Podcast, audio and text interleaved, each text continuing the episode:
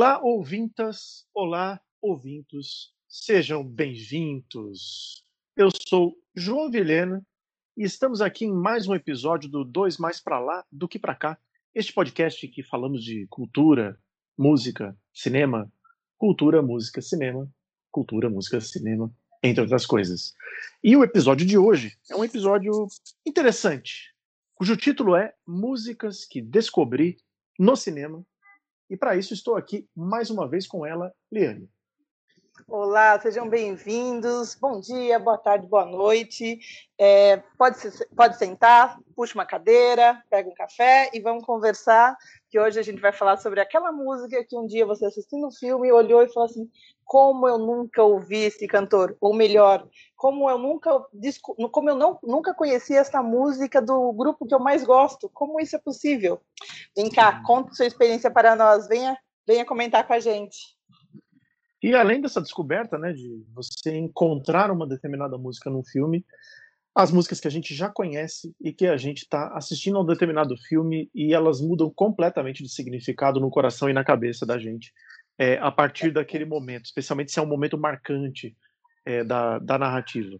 Se vocês ouvirem ao fundo é, ruídos da vida cotidiana, saibam que eu sou uma pessoa que vive em meio a obras. E diria eu que Leane, embora talvez não viva em meio a obras, neste momento está em meio ao que popularmente se conhece como Vucu Vucu. Então tentaremos, de algum modo, é, preservar a qualidade sonora aqui do nosso podcast. É, Para começar, portanto, este episódio, a gente vai fazer o que já é, enunciamos aí em outro momento. O nosso podcast se subdivide da seguinte maneira: eu escolhi três músicas, a Leane escolheu outras três músicas, nós vamos separá-las duas a duas em três blocos e ao final de cada bloco a gente dá aí uns dedinhos de prosa a respeito do que a gente percebe, do que a gente conhece, do que a gente acredita ser importante falar. Ao final, a gente traz aí algumas dicas que serão bastante previsíveis, afinal de estar tá falando de cinema. É, algumas dicas para vocês, ouvintes. E vamos lá. Nesse primeiro bloco, nós temos já de cara Space Oddity, do David Bowie, I Won't Last a Day Without You com Carpenters. Nos falamos já já.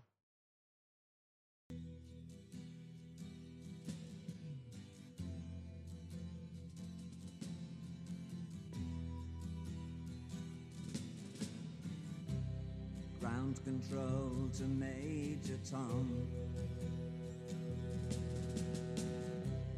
Ground control to Major Tom. Take your protein pills and put your helmet on.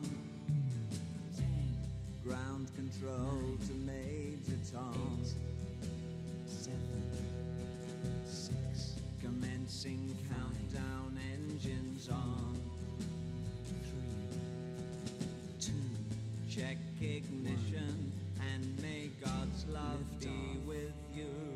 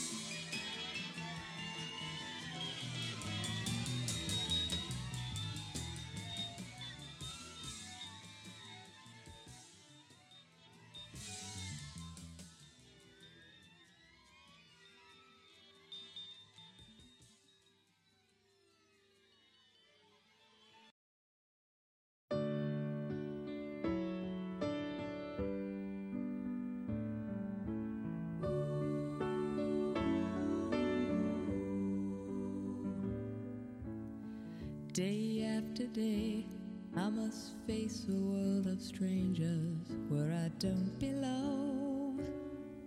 And that fits wrong. It's nice to know that there's someone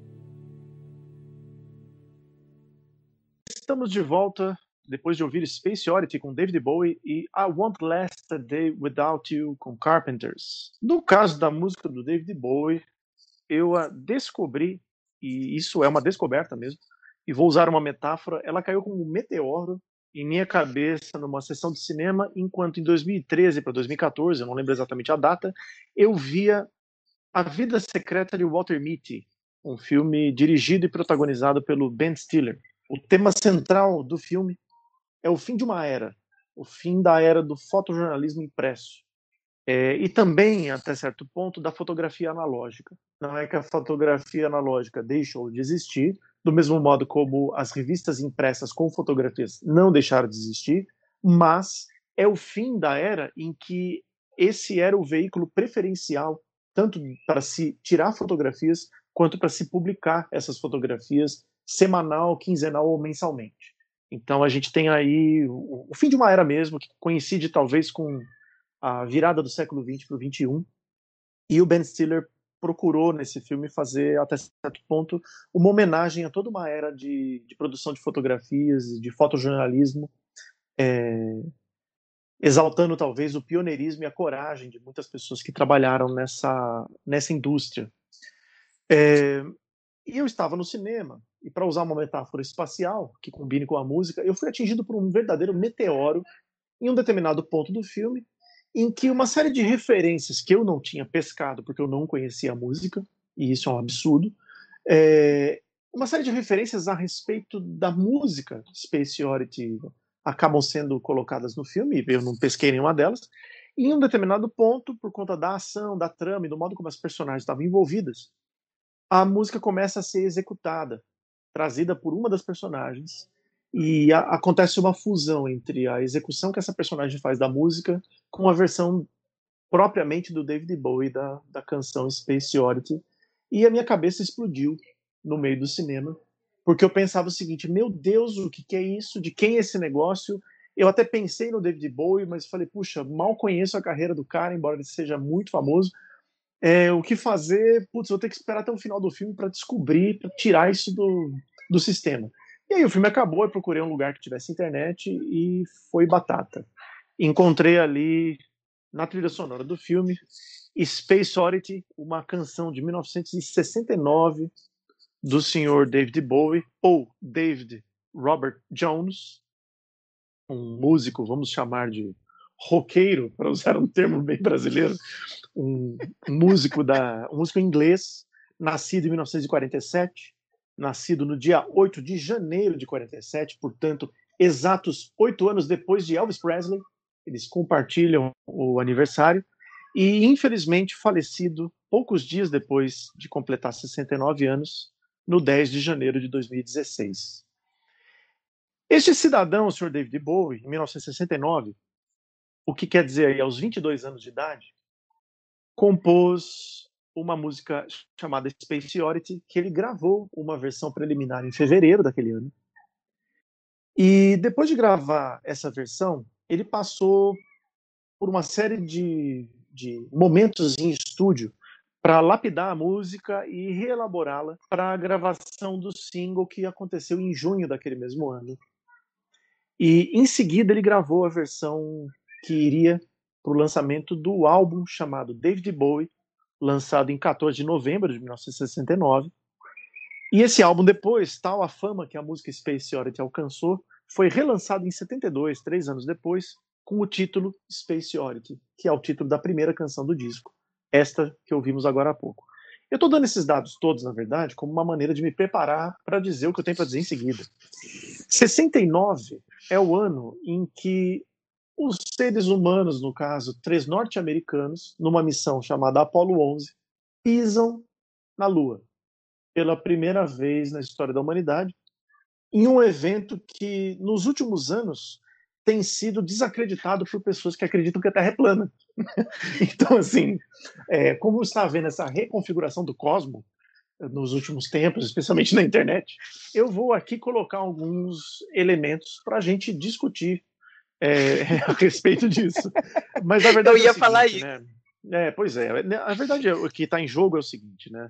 O David, David Bowie ele lançou essa música não só ele a criou, mas ele a lançou no momento extremamente oportuno. Na verdade, esse oportunismo, no bom sentido da palavra, ele acompanhou todo o lançamento e divulgação da canção e do disco. Né? O David Bowie gravou esse disco antes dos astronautas americanos fazerem a viagem com a Apollo 11, mas ele deixou para fazer o lançamento nos dias que cercavam a, esse, essa aventura humana fora do planeta. Né? E poucos, poucos dias depois da, da chegada daqueles astronautas à Lua, e também do retorno da missão, dias, alguns dias depois, é, o David Bowie lançou um disco cujo tema principal, ou pelo menos a música principal, falava a respeito da presença humana fora do planeta. Então, assim, foi um lance. A gente poderia dizer assim, é um lance de marketing. Não, não tem a ver exatamente com marketing, embora faça parte, mas é, é de uma é de uma sacada, mais do que mercadológica, é uma sacada de narrativa sobre o que é o ser humano e da aventura humana sobre a Terra e agora fora dela, que eu acho que é sem precedentes. E é interessantíssimo olhar para essa música como algo que foi lançado para, em parte, se tornar trilha sonora da ida dos seres humanos para fora do planeta, porque essa ida não foi a primeira, né? A gente tem o Yuri Gagarin, por exemplo, astronauta russo, que cunhou a famosa frase "A Terra é azul ao vê-la de fora", ao vê-la em órbita. É, e no ano anterior, 1968, o Stanley Kubrick lançou no cinema uma obra que até hoje é uma referência inescapável da sétima arte, que é o 2001, O Odisseia no Espaço. Certamente, o, o título do filme em inglês acabou inspirando o David Bowie para a construção do título e também da temática da sua própria música e do que seria sua carreira nos anos seguintes.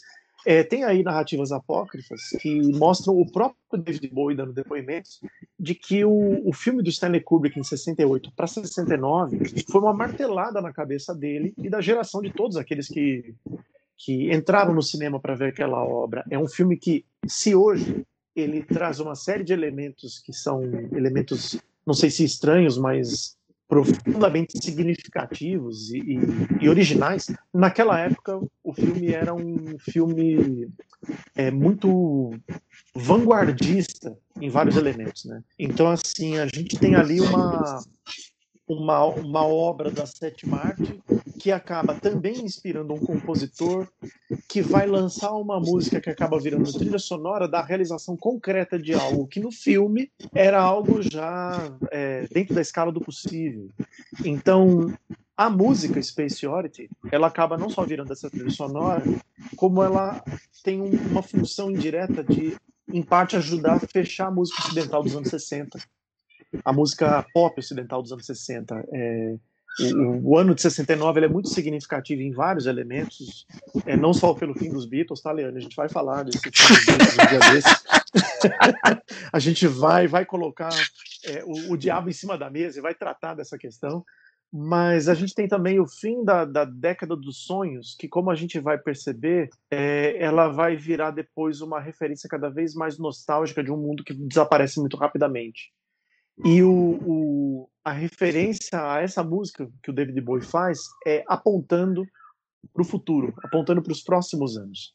Tanto que se a gente olhar um pouco para a letra do, do Space Oddity, embora ela seja uma letra que trabalha com a, a comunicação entre o controle na Terra, o Houston, we have a problem, com o astronauta, com a, os enviados ou o enviado ao espaço, né, a personagem principal é esse Major Tom que está em órbita e cuja missão parece ser essa exploração espacial. A narrativa vira uma narrativa que do espaço você percebe na verdade que o ser humano é ser humano dentro ou fora da Terra.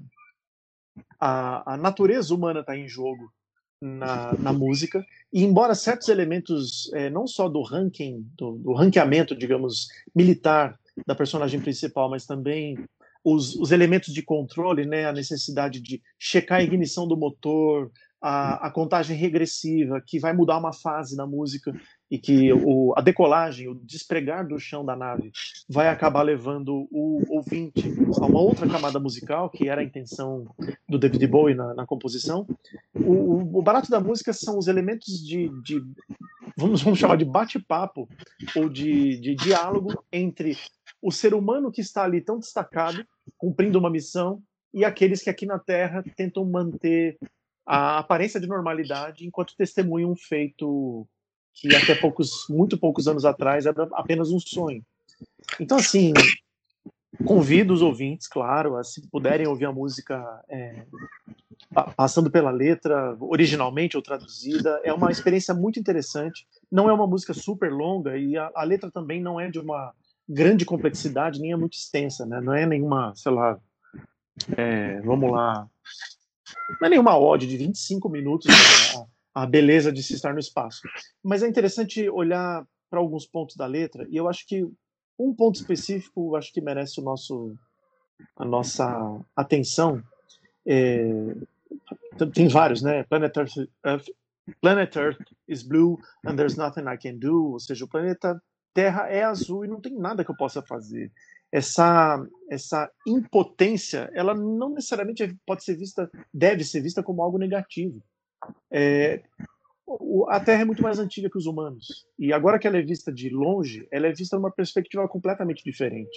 Então, acho que isso é uma é um dado da música mas tem um determinado ponto da letra que eu acho ele é, particularmente emocionante, emocionante, que é Thought I'm past on 100,000 miles, I'm feeling very still. Não, mesmo que eu esteja viajando a centenas de milhares de quilômetros ou de milhas por hora, eu me sinto parado, eu me sinto no lugar. E aí ele fala a frase que é And I think my spaceship knows which way to go.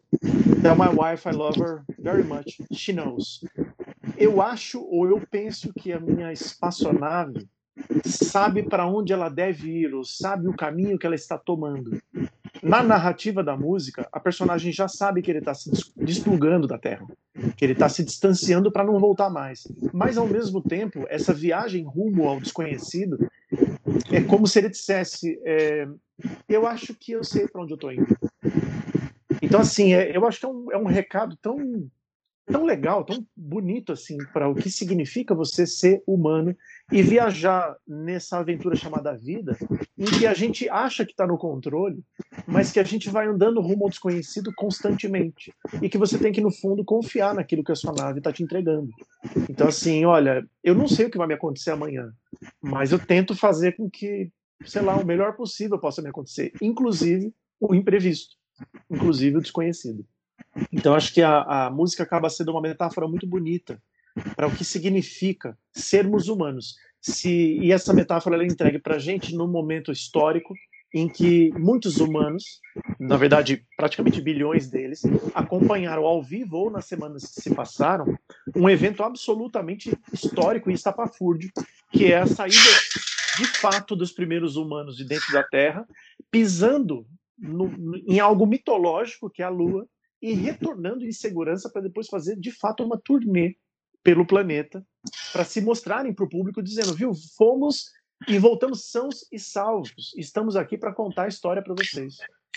É, eu isso eu acho que é, é, é algo é, é até difícil de descrever a, a, o, o, quão interessante, quão profundo isso pode ser, né, em termos de experiência, né? Mas eu estou aqui falando, né? Acho que a Liane, não sei se ela está, se a Liane está respirando. Vai lá, Liane. A Liane está viva. Não estou com o Major Tom, mas estou viajando na, nas, suas, nas suas palavras.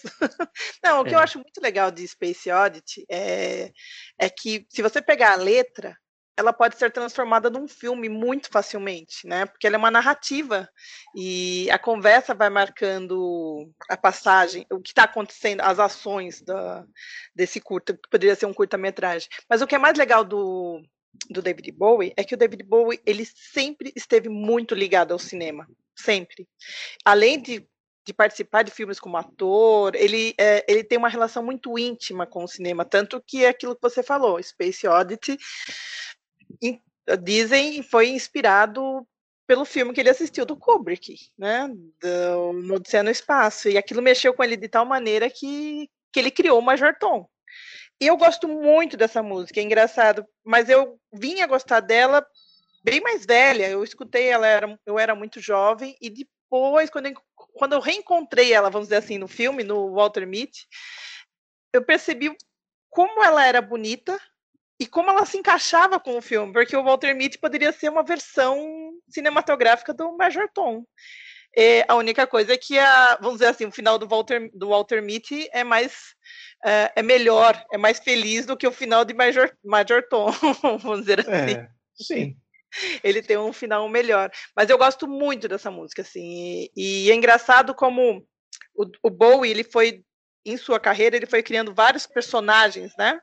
É, é teve Major Tom, teve outro, teve um outro personagem é, o Zig ele... Stardust, né? Zig Stardust, ele era um Zig alienígena. Stardust, que vem em seguida, né?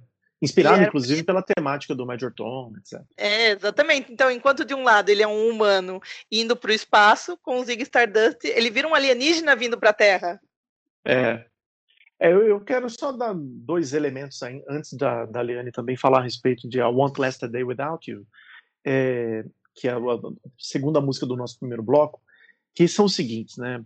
É, falantes do inglês, Space Oddity não é Space Odyssey, não é uma odisseia espacial. Oddity é um é um trocadilho, digamos assim, que o David Bowie, aliás, um trocadilho muito, muito interessante que o David Bowie introduz na música.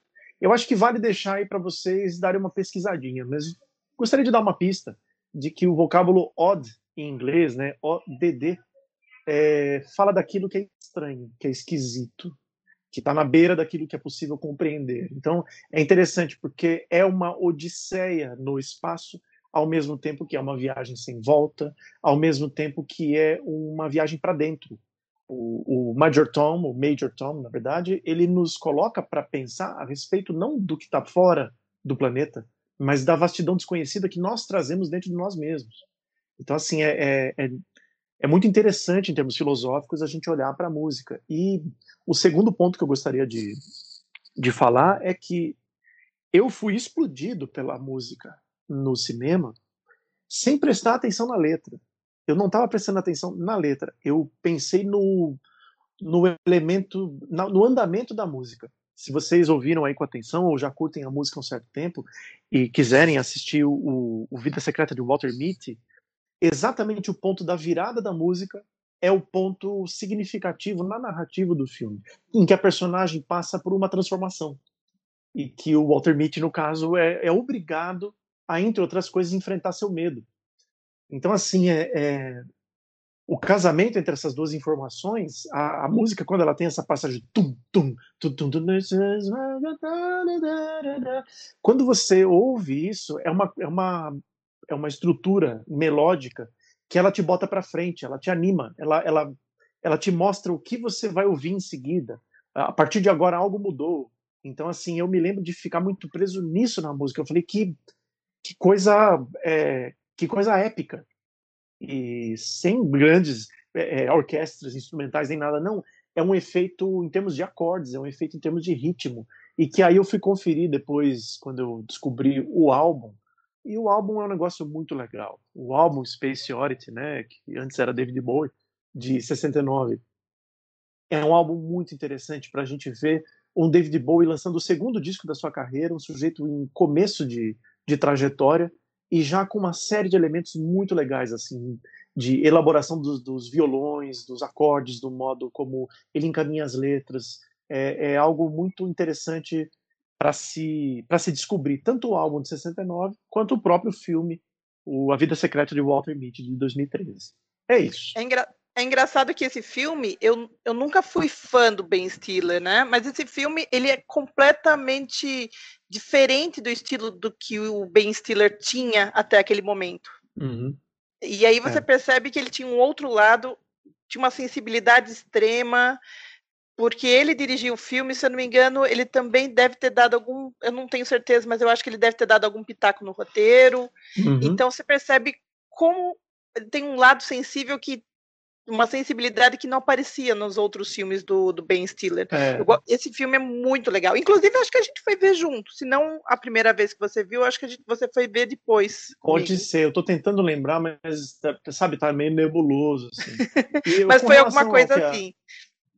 E com relação ao que vocês ouviram ali falar a respeito da, da carreira do Ben Stiller, que fique muito claro num tempo de cancelamentos na internet. A Leane não detesta Zoolander, ela não detesta é, Meet the Parents, com Robert De Niro, e também depois o Meet the Fockers e outros. Ela só disse o seguinte: o estilo Ben Stiller de fazer comédia, que na verdade o tornou célebre pelos cinemas do mundo todo, de maneira alguma encontra paralelos aí com esse filme. É um outro Ben Stiller, não é melhor do que o, do que o, o, o anterior, ou melhor do que os dos outros filmes, mas está encaminhado aí de um, de um modo diferente. É, uma, é, uma, é um drama o Walter Mitty, mas é um drama leve, com muitos momentos bonitos, assim, também de, de um pouco de comédia. É, acho que é uma, uma mistura muito bem temperada, né? Os, os, outros filmes, digamos que a gente tem um Ben Stiller um pouco mais estriônico. Vamos lá, né? É, exatamente. Aqui é o, o Ben Stiller nos outros filmes, ele é muito mais é, exagerado. E, é. e, e, e, no Walter Mitty ele é extremamente comedido, ele está extremamente contido. Só que essa, do jeito como ele aparece no filme, contido, ele traz um olhar muito mais sensível. Porque uhum. é óbvio que também o assunto do filme é, é um assunto que você tem que ter uma sensibilidade para falar. Não dá para você fazer um humor rasgado, um é. humor daquele pé na porta e, é. e vamos rir muito. É, não era então, nem o objetivo, né? Não era o objetivo, pelo contrário, uhum. ele está discutindo aí exatamente o que você falou, ele está discutindo aí o fim de uma era. Né? É, o fim de uma era, as transformações de uma sociedade e as transformações da, da fotografia em si. É, Tanto vai... que tem cenas maravilhosas. Uhum. E você está me lembrando agora, é, é, o fim de uma era, ao mesmo tempo que a própria música do David Bowie, ela tem uma marcação muito clara para mostrar o fim de uma era e o início de uma outra. O que está em jogo numa humanidade em que as pessoas saem do planeta? Esse, essa também é uma pergunta que a música coloca. E no filme é o fim de uma era, mas o que vai vir em seguida? Eu convido, nós, na verdade, convidamos os ouvintes, vocês que aqui que estão nos ouvindo, acaso não tenham visto o A Vida Secreta de Walter Mitty, é um filme interessantíssimo, entre outras coisas, por um, um ponto específico. Você assiste aquele filme e se no meio do filme você pensar, caramba, anos depois a galera está usando Instagram. É, é, um, é um abismo de menos de 10 anos, em que aquele mundo de 2013 ele não é tão distante do nosso, mas ao mesmo tempo uma série de elementos que fazem parte daquele filme tornam a narrativa muito localizada no tempo dela. Então assim, você vai assistir o filme pensando, nossa, o cara tá tirando foto nos Himalaias e ele não consegue enviar foto via Wi-Fi, mas ele não tem um telefone, não tem. Então, isso não estava em discussão. É interessantíssimo ver o filme porque uma série de tecnologias, e aí a gente pode lembrar da, da, do coronavírus, da pandemia, uma série de tecnologias que hoje elas são vistas como parte do dia a dia, até essenciais, elas não estavam postas como algo desenvolvido naquela época a ponto de, de interferir no roteiro. Então é um filme que trata a fotografia como a fotografia era, inclusive no tempo em que ela era analógica. Por mais que existisse tecnologia disponível na época, ela não estava em uso para esses fins. Então é interessantíssimo ver o retrato de um mundo que é distante do nosso, em termos tecnológicos em alguns aspectos, mas ao mesmo tempo foi ontem. Então é muito, é, muito o... interessante. Né? O, o 2013 não é o tempo de fato em que se passa o filme. Né? O filme está se passando ali na virada do, do século XX para o século XXI. Mas a, a, o modo de tratamento, a maneira como a tecnologia entra no filme, é algo bastante interessante para a gente ver hoje. É, né? É que, por exemplo, o personagem do, do Champagne, que é o fotógrafo que, que fez a foto, que seria a última capa da Life, uhum. e, e, que o Walter Mitty pede essa tá foto. Está procurando por ele, né? Está procurando, é. porque na verdade, assim, a foto foi enviada para ele, é, na verdade não foi nem a foto, me enviou o negativo para ele, uhum. e ele não consegue encontrar. E, uhum. e aí ele tem que ir atrás. Eu acho que nem é negativo. Ele mandou a foto já impressa. Não sei exatamente, não lembro exatamente como essa foto foi enviada para o Meet. Mas a foto some e aí ele fala: tá, eu tenho que ir atrás do fotógrafo para poder pegar uma outra cópia. E é muito engraçado, porque o Champagne, eu acho que ele encarna exatamente o, o estilo, o, o, o, velho estilo de, de, de, tirar fotos, né? Ele é uhum. o profissional que sempre trabalhou com isso, mas ele tem um jeito muito, é, muito característico e que marca o, como era a foto antes do advento, acho que de celular e tudo mais. Né? Uhum. Hoje em dia, tirar é. foto é uma coisa muito fácil, muito popular, porque hoje você tem câmeras dos celulares que são poderosíssimas. É, é essa aí, né, Lê, é uma discussão que a gente tem há muito tempo já, até fora do, do nosso tópico aqui, mas é, não é que tirar fotos se tornou mais fácil, tirar fotos se tornou uma operação mais facilitada. É, é assim, é, é, tirar fotos em, em, termos tecnológicos, obviamente, hoje com o celular na mão é muito mais fácil que tirar uma foto Sim. no final do século XIX. Isso aí, sem dúvida. Mas a, eu acho que a, a, além da facilitação do ato fotográfico, a disseminação das próprias câmeras fotográficas, ela adicionou essa disseminação, adicionou uma outra camada que tornou as imagens é, de autoria própria onipresentes no mundo que a gente está vivendo, a ponto de a gente ter muita dificuldade de se desvencilhar delas. Então, assim, a gente tem não só uma facilitação em termos de, do ato de tirar foto, mas também uma, uma facilitação no acesso às máquinas que permitem a fotografia. Então, assim, é, é, é um mundo muito diferente do mundo de 20 anos atrás, onde se passa o filme.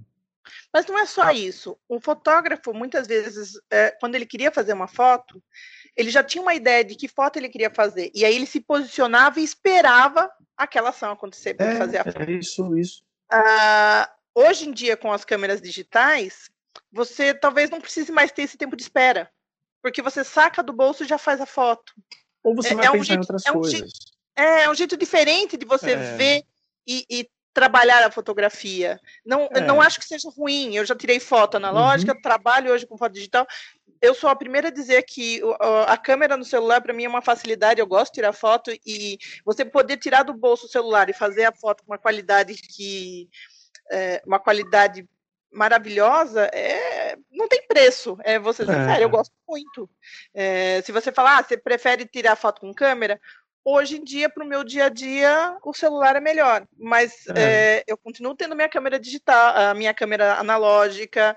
é, se possi- mas é que agora fica difícil você conseguir revelar, eh, eh, fazer a revelação de filme, ampliação de foto. Uhum. A coisa, a- o- o- o- as fotos antigas são mais difíceis hoje em dia de você trabalhar, vamos dizer assim. É. A tecnologia É, eu- para você conseguir ter elas é, já, já não são tão, não é mais tão simples conseguir. Eu acho que sobre esse assunto vale a gente apelar para o historiador que me habita, que é a gente não ficou mais fácil nem mais difícil tirar foto, é diferente. É quase como se a gente quisesse dizer o seguinte: é, a, a operação de fotografar nos anos 80 do século 20 é uma coisa e a operação de fotografar em 2020 é outra, completamente diferente, embora elas partilhem elementos da sua própria natureza. Então acho que é, é isso. Tem pontos de encontro, mas o ato fotográfico, uma série de outras coisas, acaba mudando nesse nesse ínterim, Mas- né? Mas o que não muda é o olhar do fotógrafo. Ah, sim, isso Não sim. importa que Isso aí- câmera, o que faz uma grande diferença não, não é a tecnologia, é o olhar do fotógrafo. Pois é. Pois é. Bom, é, pessoas, vocês estão aqui nos ouvindo, a gente teoricamente estava falando de música, mas a gente escorregou para variar. e é o seguinte, exatamente. vai continuar ouvindo esse podcast, a gente escorrega e gosta. Então, assim, Leane, o que nós, na verdade, o que você inicialmente tem a dizer a respeito de I Won't Last a Day Without You? Ai, I won't last a day without you. Ai, adoro. Vejam Leane suspirando. Olha o título da Ah. música, né, gente? Suspirando Leane. Vai lá. Olha, eu gosto muito dessa música porque ela é, é, ela é de uma dupla que eu gosto muito. Então vamos começar falando primeiro sobre os artistas da, da música. A dupla Carpenters é uma dupla de irmãos que fizeram sucesso principalmente na década de 70. É, a voz, a Karen Carpenter e o irmão dela, o Richard Carpenter, fizeram muito sucesso. Tanto que eles, eles se lançaram em 1900 e, deixa eu me confirmar, 1969. É, eu ia dizer que era o final dos anos contrato. 60. Exatamente. Eles assinaram o primeiro contrato deles em 69 e estouraram nas paradas em 1970 com uma música que é o clichê dos clichês de todos os filmes americanos, que é aquele They Long to Be Close to You. Nossa. Quem nunca ouviu Close to You num filme que atira a primeira pedra? Aham. É. E, e é muito legal porque assim eles, eles têm um estilo eles têm um estilo de música que se diferencia muito do que seria a música nos anos 70, vamos dizer assim, né? E eles fizeram muito sucesso. Ao mesmo tempo que eles fizeram muito sucesso, eles também tiveram muitos problemas pessoais. Então, por exemplo, a Karen Carpenter, em 75, ela desenvolveu anorexia nervosa. E o Richard de- desenvolveu dependência a soníferos, isso em 78. Então, é assim, é o sucesso vindo com uma carga de problemas pessoais muito grande. Eles faziam músicas ah, extremamente, eh, vamos dizer assim, acho que músicas românticas. Eu acho que a melhor definição das músicas do Carpenter é- são músicas são músicas românticas, extremamente melo, ah, com melodias muito ah, suaves. Eu gosto muito. O I Want to Last a Day Without You é uma música deles que eu não conhecia. Eu ouvi a primeira vez num filme japonês, num live action, chamado Marmalade Boy. O que é um live action? É uma versão em carne e osso, ou de um mangá, ou de um anime, que é um estilo de cinema muito, muito comum no Japão. Esse é um filme de, mil de 2018, então, e ele é um romance, na verdade, é um pequeno romance é, falando sobre o relacionamento de dois jovens que são obrigados a dividir a casa, porque seus pais resolveram trocar os casais. É, né, eles, eles se foram para uma viagem no Havaí, se encontraram e voltam dessa viagem resolvendo fazer a troca de pares dos casais e todos vão morar na mesma casa. Os adolescentes acabam se conhecendo e à medida que eles vão convivendo, acaba surgindo um, um, sentimento entre eles, né? Eles se apaixonam, uhum. só que ao mesmo tempo eles têm é, existe um, um, segredo dentro da família que pode pode complicar a relação dos dois jovens. É, um, é muito legal. Eu, eu, assisti principalmente porque eu gosto de filme de live action e eu gosto, gosto gosto muito do ator que faz esse filme, que é o Ryu Yoshizawa. Uhum. Então esse foi o motivo que me levou a assistir Marmalade Boy. É, e por que esse nome? Na verdade, é, é durante o filme se explica porque o personagem do Ryu Yoshizawa, ele é extremamente, num, num primeiro momento, ele é extremamente frio com a Miki, que é a adolescente que, com quem ele mora. E aí ela fala que ele é como que ele parece o doce de marmelada, que ele é, ele tem um lado amargo, mas as pessoas não percebem porque ele tem uma aparência doce. Ou seja, por ele ser muito bonito, as pessoas, au, desculpa. Caiu. Atenção, spoiler de acidentes no, no ambiente doméstico de Liane, não há feridos. As imagens não, ainda nebulosas do local mostram algum tipo de bagunça, mas que parece estar se reorganizando. É, sim. Bom, agora você vai ter que voltar. A gente não vai cortar esse negócio. Não, Pensou, não, pode A gente não cortou.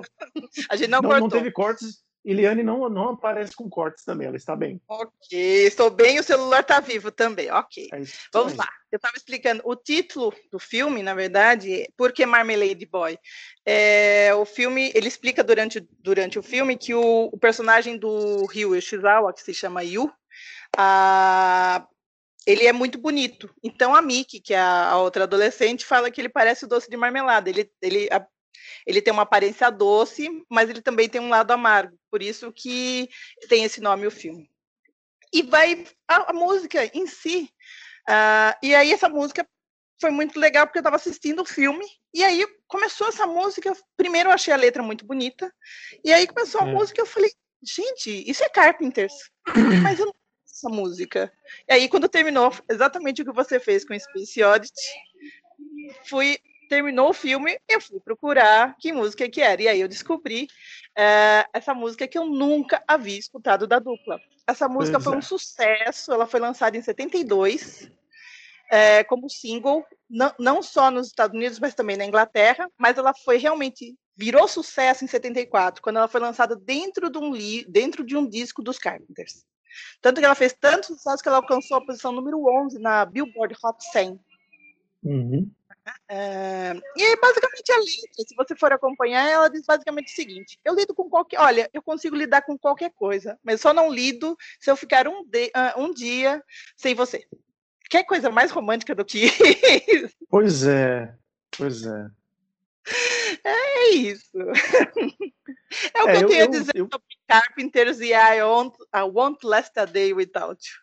É, eu, eu conheço muito pouco né, dos Carpenters. Na verdade, eu acho que uma hora ou outra eu vou acabar fazendo aquilo que para nós hoje no mundo de streaming é algo que acaba sendo necessário, que é tá bom, vou sentar para ouvir, porque ao contrário da época em que nós, eu, você, a gente se formou como ouvintes de música, agora está tudo disponível, tudo ao mesmo tempo agora, imediatamente.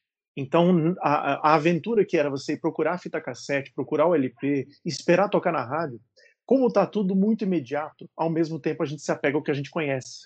E as pessoas que são exceção a isso, elas vão explorando a coisa do tipo, vou ouvir com a playlist que eu vou lavar louça. E aí o cara põe a playlist aleatoriamente. Então, assim, você acaba emulando a sensação do rádio, mas ao mesmo tempo a gente tem muita dificuldade em fazer escolhas quando na vitrine todo mundo está junto. Então, assim, é, o Carpenters, assim como aconteceu com David Bowie uns anos atrás, eu acho que é algo que eu vou acabar algo que eu vou acabar me rendendo. Eu vou falar assim, não, não, deixa eu pegar aqui os greatest hits, ou vou pegar o primeiro disco e quero ouvir, quero saber as letras, etc. Tanto que eu nunca tinha ouvido a música e eu ouvi ela pela primeira vez, desencanei da, da letra, etc. Depois eu fui ouvir de novo. E aí tem um trecho que, na verdade, é o trecho talvez mais cantado na música toda, que eu acho que vale a gente mencionar, que é, é o seguinte, né? When there's no getting over that rainbow, when my smallest of dreams won't come true, I can take all the madness, the madness the world has to give, but I won't last a day without you. Ou seja, não tem esse negócio de eu conseguir alcançar o arco-íris ou pegar algo que ele trouxesse debaixo dele. E quando os, o menor dos meus sonhos simplesmente não vai se tornar realidade, ou seja, é uma hora de desespero da pessoa, eu posso pegar toda, eu posso é, absorver, na verdade, pegar para mim toda a loucura do mundo, toda a loucura que o mundo tem a oferecer, mas eu não, não vou durar um dia sem você. Aí você fala, Exatamente. cara, isso aí é assim, é, é mais do que a, a, paixão no sentido romântico, né? O sujeito é apaixonado pela sujeita, o sujeito é apaixonado pelo sujeito, a sujeita pela sujeita, ou seja lá o que for. É, não é apenas a paixão de, de tentar trazer o outro para ser parte do que você é. É uma declaração de amor que ela não tem fronteiras. Isso se estende Sim. a um irmão, isso se estende a um amigo, se estende a uma namorada, se estende a um marido, pode se estender a um pai, a, a, a, todo tipo de, de relação humana que tenha um significado profundo. É como se a, a pessoa que narra a música dissesse: em momentos de, do mais grave desespero, não é sua função me resgatar, mas eu sei que eu aguento porque você está por perto. É, entende? Ela não coloca nas costas do outro a responsabilidade de, de tornar a vida mais suave, mas o outro está ali como alguém que aponta para a direção em que as coisas têm significado, em que vale a pena resistir. Então, Sim. Então isso, isso eu achei muito muito bonito assim, né?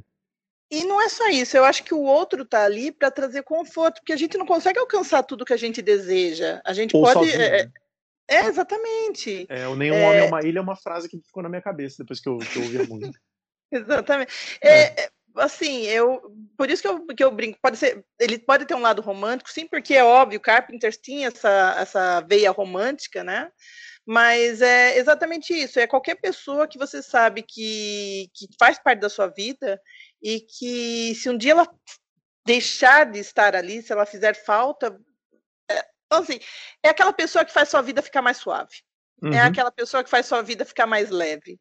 Ou é. seja, é. você, pode, você pode lidar com muita coisa, mas saber que você tem aquela pessoa do seu lado faz com que você consiga digerir tudo, faz com é. que você consiga passar por tudo. É, eu, Isso, eu pensei eu muito. Você. Pode ser pai, pode ser irmão, pode ser namorado, namorada, é, marido. Eu, eu, eu, pensei muito na, na, digamos, uma versão mais abnegada do amor, assim, né? Quando eu estava ouvindo a música, eu pensei assim: não é a pessoa que é, ela me coloca para cima. Foi o modo como eu senti, como eu entendi. Não é a pessoa que me coloca para cima, é o fato dela existir que me coloca para cima. É como se ela fosse um farol para tudo aquilo que ainda é possível ser bom no mundo, né?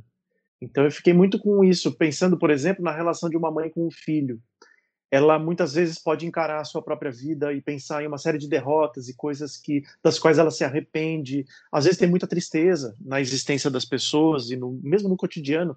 Só que ela olha para aquele filho e pensa: é claro que ele é meu herdeiro, tem muitas coisas nele que eu também vejo em mim, mas ele é tão melhor. É como se aquela pessoa colocasse essa mãe para pensar: eu posso me conformar em só ter colocado no mundo alguém melhor do que eu, mas talvez eu possa ser um pouco melhor por causa dele. É, é, é, sem colocar o outro com responsabilidade de te tornar melhor, mas a existência dele te faz querer mais. Eu acho que é, é nesse. Eu, eu, pelo menos, me vi nesse lugar. Sim. Você vê que eu Não, estou é... profundamente emotivo hoje. Mas olha só que coisa engraçada. As músicas do Carpenter, e você pode ter visto por essa música, ela, elas são extremamente suaves, gostosas de se ouvir e tudo mais. É, são para cima, elas não são músicas que te deixam uhum. deprimido. São a, a, a maior parte da, da, da obra do Carpenter são músicas que te deixam te deixam bem. Mas uhum. ao mesmo tempo você tem toda a carreira, você tem a vida pessoal dos dois cheia, é. cheia de, de, de ah, tragédias. Tanto que a Karen Carpenter, ela fez sucesso, esse, essa música de 72, foi, fez sucesso em 74, e a Karen Carpenter faleceu, se eu não me engano, em 83, por conta de consequências da anorexia nervosa. Uhum. É. Então foram anos de sofrimento também, né? numa coisa que Exato. talvez fosse vista pelos outros menos como uma doença, e mais como uma frescura naquela época. Naquela é, época eu... não se falava disso. Então, não se, não se falava, mas pensava o seguinte: ah, isso aí é mimimi de menina rica. É. É, não, não se pensava nisso como um distúrbio de fundo psicológico e que se manifestava também no, no, na relação com os alimentos e que tem uma série de outras questões que a pessoa traz da vida toda, etc. Não se pensava nisso de uma maneira mais, talvez mais generosa, mais compassiva. Né? Então acho que a Karen Carpenter acabou virando um, talvez uma mártir no, no aspecto do mundo pop, né? Ela se juntou a tantas pessoas que é, foram esmigalhadas pelo que todo mundo fala que é o rolo compressor da indústria, lá, lá, lá, mas na verdade é assim, é uma vida humana é algo profundamente precioso, mas ao mesmo tempo delicado, né? E essas pessoas que estão, digamos, na ponta da produção artística, que se colocam para em exposição para o mundo todo, etc elas não são heróis nem vilões, mas é, é, elas estão num lugar de muita exposição e tudo que elas vivem é, é muito intenso por um lado. Uhum. Então o sujeito tem que ter uma, uma digamos, uma gastar uma energia considerável maior do que o cidadão comum, mas gastar uma energia considerável para manter uma estabilidade, porque Sim. é tudo muito veloz e muito sedutor, numa escala que está tudo muito acessível. As pessoas que estão no chamado showbiz, muitas vezes, elas têm uma grana e um acesso a coisas que tira completamente a proporção entre o que é bom, o que é ruim, o que é interessante, o que não é tanto, quem sou eu, quem é o outro. E a pressão que eles sofrem também. A gente pois é, pode. Isso é, porque assim, é se você vende um sucesso, aí fica a pressão de que você tem que fazer um outro sucesso. Então, assim, é, é, acaba sendo mais complicado mesmo. Mas um dia a gente ainda. O dia que você for ouvir Carpenters, você me avisa que eu quero ouvir com você. Eu quero ver você cantando Close to You. Olha, vocês, vocês estão ouvindo aí, é interessante o seguinte. É, vou, vou lá, off topic. Eu passei recentemente por um evento interessantíssimo na, na minha trajetória, que é em 2020, pela primeira vez, ter assistido praticamente em uma semana todos os filmes da saga Harry Potter em ordem. Ai. Quando eu estava para acabar, faltava apenas o último episódio. Eu fui conversar com a Liane, inclusive sobre a pauta deste episódio de podcast. Ela me disse: depois que você assistir ao filme, vamos conversar, eu quero saber, etc, etc. Então, assim, é, a Liana é uma pessoa que ela vai. ela, ela descobriu que você entrou em contato com alguma coisa desse gênero, então a gente vai lá e vai explorar. Por isso, inclusive, que o podcast está aqui. Então, assim, a, essa energia de beleza, vamos abrir o seu cérebro e ver o que tem lá dentro a respeito ah. desse assunto. É algo que não, é, isso é um elogio, né? É um elogio. Bom, é, por falar em, falando em elogios, passamos já para o nosso segundo bloco ou você gostaria de falar do filme em si, sem que eh, não precisa? Não, não precisa. Na verdade, já Beleza. o que tinha para falar do filme já foi. Beleza, apenas dando spoilers a vocês, ouvintes, também. É claro que dessa vez as nossas indicações ao final do episódio serão, em grande medida, os próprios filmes, mas a gente vai chegar lá daqui a pouquinho. Começando o nosso segundo bloco, a gente tem aí talvez uma, uma virada bem, bem radical em termos é, do gênero musical e também de alguns dos seus elementos é, próprios, né? A gente vai ouvir agora um prelúdio do Chopin, opus 2815, é, na interpretação ao piano de Martha Argerich. E também ouviremos em seguida Europa, Earth's Cry, Heaven's Smile, de Santana. Voltamos já.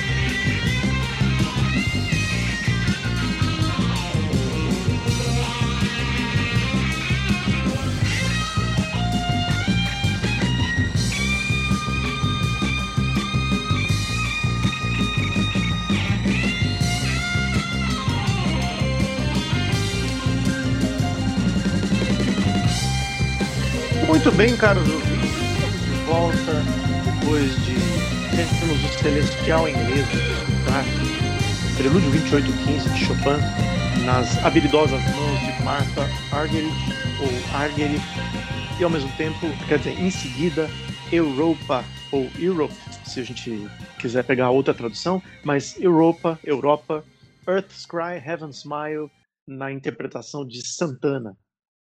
É, a respeito do prelúdio 2815 do senhor Frédéric François Chopin, compositor polonês, nascido em 1 de março de 1810, portanto, um pisciano. Eu sei que isso vai interessar a uma certa faixa dos nossos ouvintes. Já estou vendo os olhinhos se arregalando. Esta pessoa que nasceu em 1810, em março, veio a falecer apenas 39 anos depois, no dia 17 de outubro de 1849. É, nessa curta carreira, Chopin escreveu apenas obras para piano.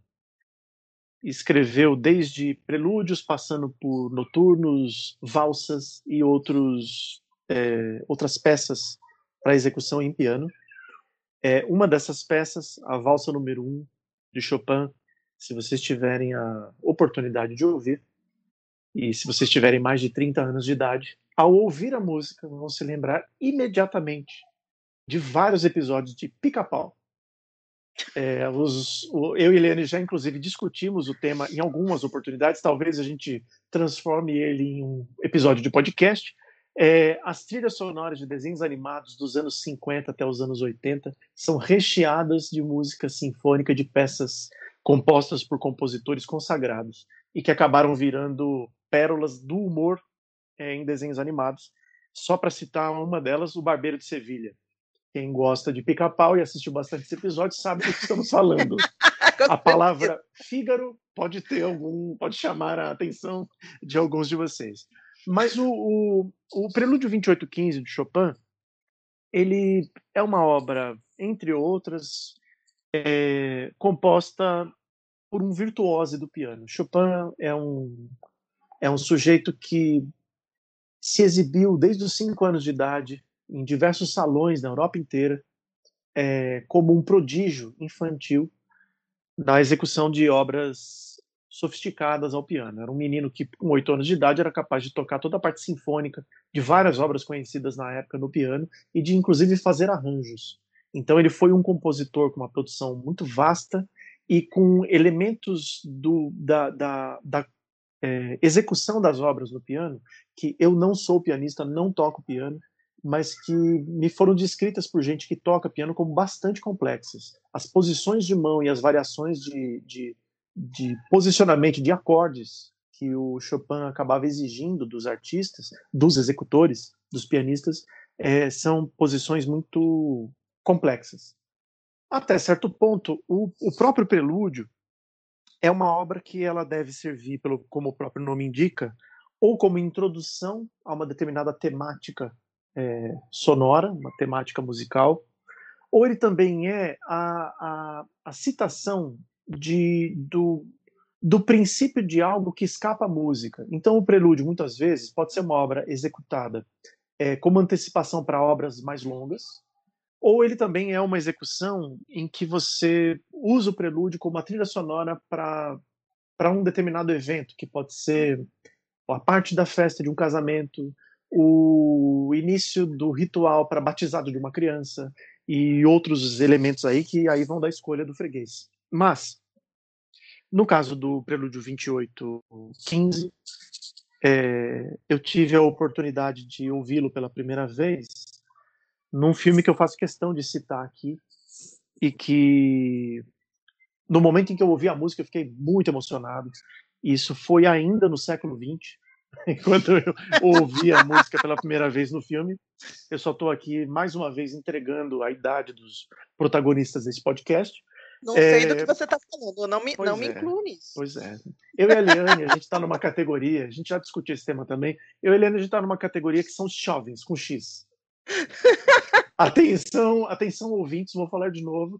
3, 2, 1, jovens. Nós somos jovens.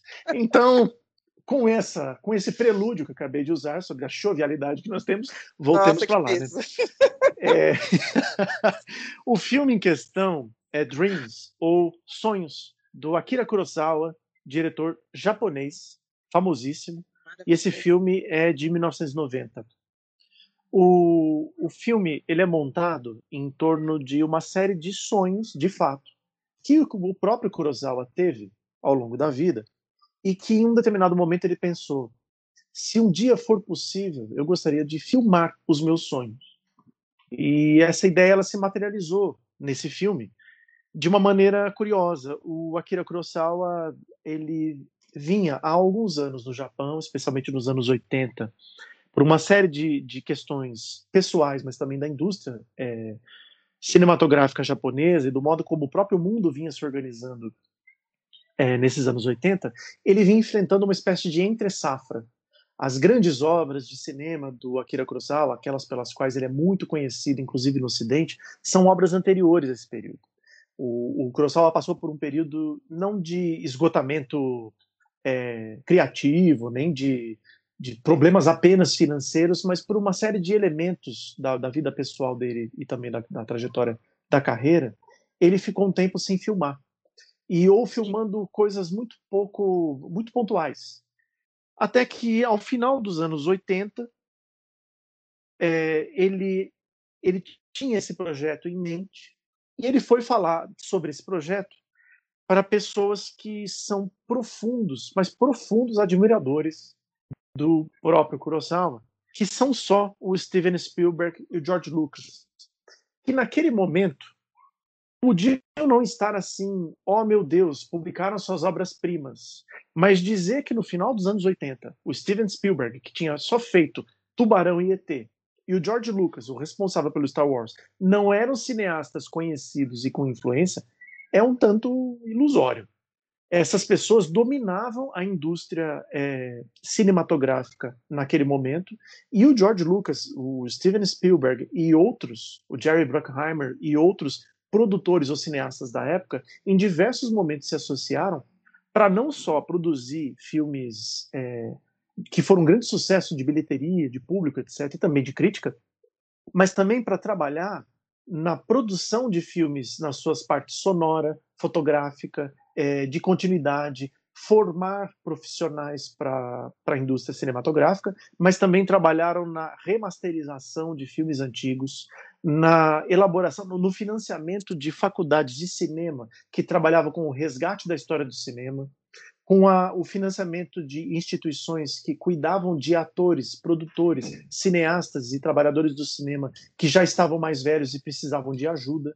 Então, essas pessoas utilizaram a influência que tinham na, na, na indústria para fazer um trabalho todo também de bastidores na sustentação do cinema como arte. E entre esses trabalhos, no final dos anos 80, o Akira Kurosawa acabou não só financiado, como produzido pelo Steven Spielberg, especialmente com a ajuda do George Lucas, é, para fazer, entre outros projetos, para realizar os Sonhos.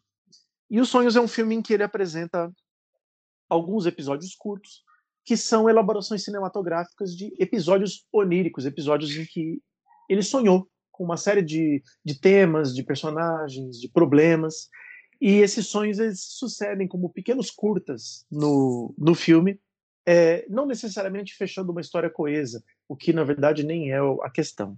E eu estava lá assistindo ao filme, novamente no final dos anos, dos anos 90 do século 20, e aí apareceu um episódio sobre o Van Gogh. E o Van Gogh, que é essa figura que na história, mas também na história da arte, tem um, peso enorme, especialmente nos últimos 50 anos, talvez, por questões que a gente teria que lembrar em outro podcast. Né? O Van Gogh morreu na miséria como pintor no final do século XIX e só foi valorizado depois da morte e as suas obras alcançam preços milionários em museus e são obras referenciadas em um monte de, de filmes, é, músicas, ensaios fotográficos, decoração de interiores. A, a, influência do Van Gogh é enorme no nosso mundo. É, mas naquele momento da, da, dos sonhos do Akira Kurosawa, o Van Gogh, embora pintor conhecido, etc., ele trazia com ele uma aura de mistério associada à suposta loucura que ele experimentou, especialmente nos últimos dois anos de vida.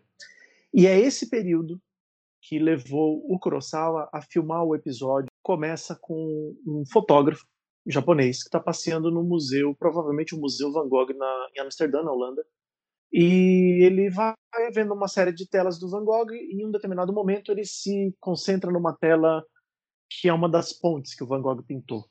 E a câmera vai se aproximando dessa tela e aí a Industrial Light and Magic do, do George Lucas e apoiada pelo Steven Spielberg também entra em ação para fazer com que o próximo frame seja uma colagem exata de um cenário construído exatamente como é a tela do Van Gogh e agora o filme começa dentro da tela. Ah, basta dizer que o protagonista do filme entra na tela e vai procurar pelo Van Gogh, vai procurar o pintor. E em meio a essa busca é que a música do, do Chopin começa a ser executada. É, a música em si, que vocês já ouviram, ela é de uma sensibilidade enorme e, e ela acrescenta uma camada que torna aquele filme tridimensional. É um negócio maravilhoso o modo como o, o Kurosawa cita aquela música como trilha sonora para os eventos que estão se desenrolando naquele curto episódio. Então acho que vale muito mesmo assistir aos sonhos do Akira Kurosawa, é, tendo em mente a composição do Chopin. E apenas para terminar, né, para a gente poder ouvir o que a Eliane tem a dizer sobre Europa, do Santana, eu acho que a gente, eu falei a respeito do Chopin ser um virtuoso quando criança, quando adolescente, tocando em festas, em bailes e demonstrando sua perícia no instrumento. Isso me leva a lembrar de uma figura é, até certo ponto próxima da Marta Argerich, que é a, a, a pianista argentina é, que tocou essa versão do prelúdio que a gente ouviu, que é o pianista brasileiro Nelson Freire. Nelson Freire é um senhor hoje, acredito, por volta dos 80 anos de idade. A gente vai buscar informações. Tem, inclusive, sobre ele um maravilhoso documentário do Walter Salles é, sobre a vida dele, Nelson Freire, que é muito interessante para quem gosta de música erudita, para quem gosta de piano e também para quem gosta do Brasil. O Nelson Freire, ele desde muito criancinha, desde 5, 6 anos de idade, ele se apresentava em, em salões, em, em, festas, mostrando o prodígio, inclusive há recortes de jornal da época mostrando em Minas Gerais o quão é, prodigioso era aquele menininho, etc. E ele veio a se tornar, com o passar dos anos, um grande expoente da, das, da execução de obras ao piano é, no mundo inteiro. O Nelson Freire é a referência em termos de piano tocado com maestria, com destreza e ao mesmo tempo com um grande grau de desafio nos últimos tranquilamente 40, 50 até 60 anos. O, o, o Nelson Freire é, é um, é um bastião assim da, da música erudita mundial, tocando obras complexas de Liszt, de Chopin, e participando de peças sinfônicas é, de um sem número de compositores, é, junto com a orquestra, tocando o piano. E o interessante no documentário do Walter Salles é que em algumas passagens do documentário ele tem uma amiga, que é uma amiga da vida inteira, uma grande paixão da vida dele, que é a Marta Argerich, que é a pianista que nós ouvimos aí tocando o Prelúdio 28 do Chopin. Inclusive, em alguns momentos, eles estão no apartamento da Marta e na sala da casa dela há dois pianos de cauda, com as caudas é, colocadas uma diante da outra.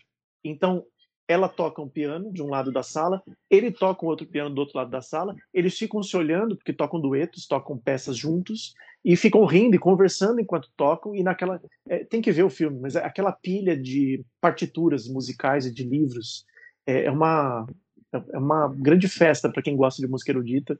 E você vê é, a, o quão.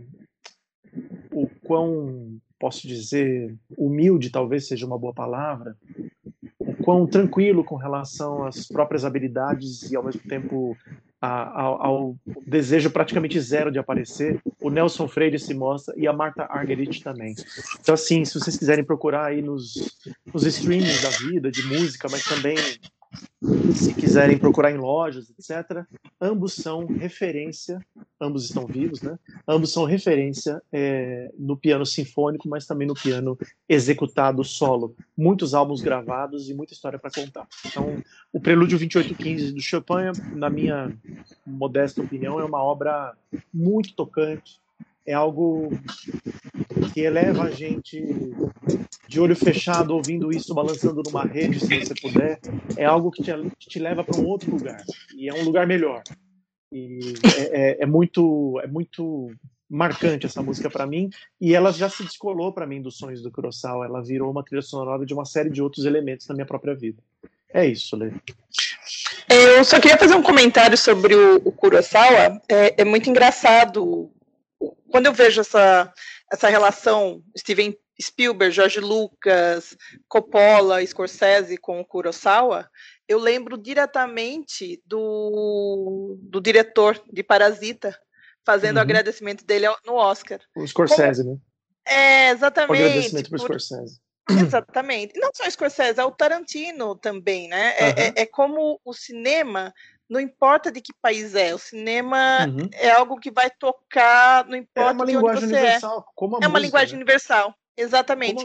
E eu acho que isso que deixou. Como a música, concordo. E é isso que uhum. deixou, acho que o Spielberg mais, talvez, é, abismado quando ele soube que o Kurosawa, que era um, um cineasta, que ele admirava, um não só ele, Jorge Lucas.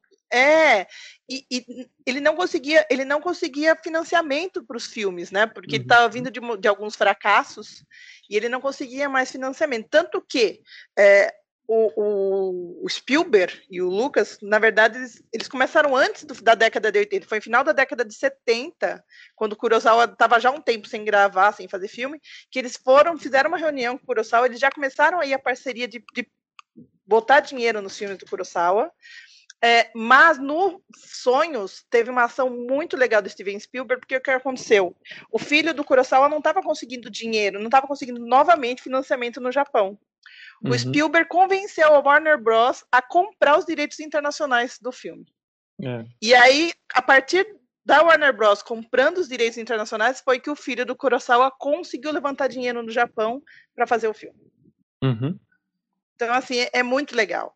É, você vê, as, eu acho que deve ser para quem quem faz arte, quando você vê que de repente o o seu ídolo não está conseguindo mais produzir nada porque não consegue dinheiro e você pode ajudar, acho que não tem preço é. isso.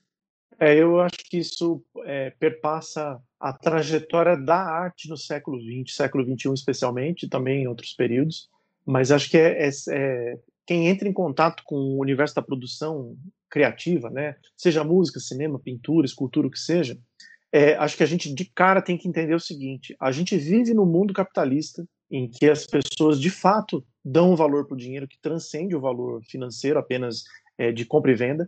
Ele também a, acaba tendo um, outros valores embutidos nele, e isso também significa o seguinte: o nosso mundo é injusto. Talento nem sempre é bem remunerado.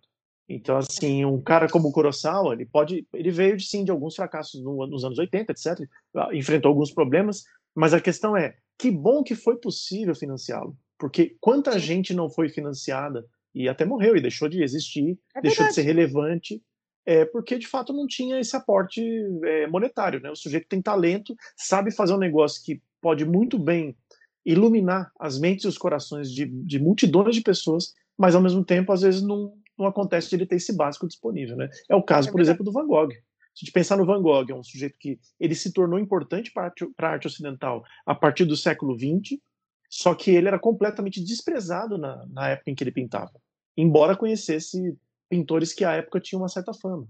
Então, assim, é, é, o Van Gogh é o caso do sujeito que, mesmo sendo visto como talentoso pós-mortem, ele não teve o financiamento que merecia ou que deveria durante a vida. Então, é são esses casos. É, Lê, o que dizer sobre essa obra crescente chamada Europa, do Sr. Santana? É, eu vou começar falando primeiro do filme, porque uhum. foi a partir foi o filme fez eu resgatar essa música. O filme em que eu ouvi Europa, eu já conhecia a Europa, E aí foi engraçado, porque fazia muito tempo que eu não escutava nada do Santana. É, por coincidência, a Europa faz parte de um dos faz, faz parte de um dos discos que minha mãe tem em casa. E eu conheci eu, eu conheci Santana na verdade por conta da, da, minha mãe, dos discos que ela tinha, etc e tal. É, só que fazia muito tempo que eu não ouvia nada dele, porque ele teve um boom não sei exatamente quando ele lançou aquela, aquele álbum de parcerias. Ele teve uma época que ele lançou o Supernatural, se eu não me engano é o nome do, do uhum. disco. É, que é o conhecidão. Muito, né? Se falou muito de Santana, mas é o depois disso você não ouviu mais falar sobre ele. Ele é um nossa, é um guitarrista maravilhoso assim. Todo mundo quando fala sobre grandes guitarristas, Carlos Santana é ele está lá no mesmo no panteão em que estão Jimi Hendrix, é, Jimmy Page, Eric Clapton e etc. Né? Exatamente, né? exatamente. Mas vamos lá. Na verdade, eu descobri essa música num filme de Hong Kong. É, o filme chama-se. Cadê aqui? Tempting Heart. Esse filme, na verdade, você não vai encontrar no cinema, esse daí talvez você encontre em streaming ou DVD, mas ele é um filme, é uma produção de Hong Kong. E é, ele foi escrito e dirigido por, pela, pela Sylvia Chang, que também atua no filme. A história do filme basicamente é uma diretora que ela está preparando o seu próximo filme. E aí ela está escrevendo o roteiro uhum. junto com o redator, falando sobre a relação de, um, de, um, de dois adolescentes no final da década de 70, e aí eles estão. É, você vê meio que os É muito engraçado porque os bastidores da produção do filme, da criação do roteiro, se mistura com a história desses dois adolescentes. E, então você não sabe. Então é engraçado, porque você fica ao mesmo tempo que você acompanha a história da produção, você está acompanhando a história que está sendo escrita pelo redator. Uhum. E o e, a, e Europa, a música do Santana, ela, ela faz parte da trilha porque ela está num momento muito específico. O jovem, que é interpretado pelo Takeshi Kaneshiro, que é um ator japonês, ele, ele é guitarrista.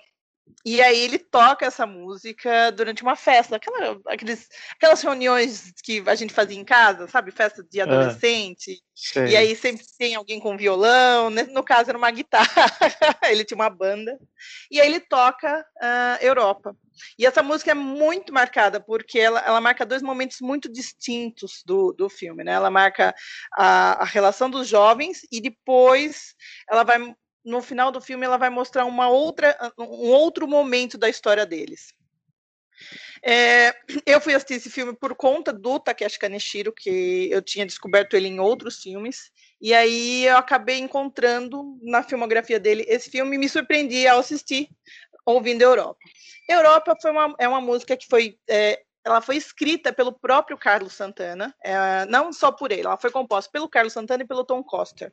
E ela é considerada uma das canções mais populares da, da banda, né? Porque a banda, aí tem uma confusão, tem o Carlos Santana é o guitarrista, mas a banda que ele criou chama-se Santana, leva o sobrenome uhum. dele. É, essa música fez parte do álbum Amigos, que foi, ela foi lançada em 76.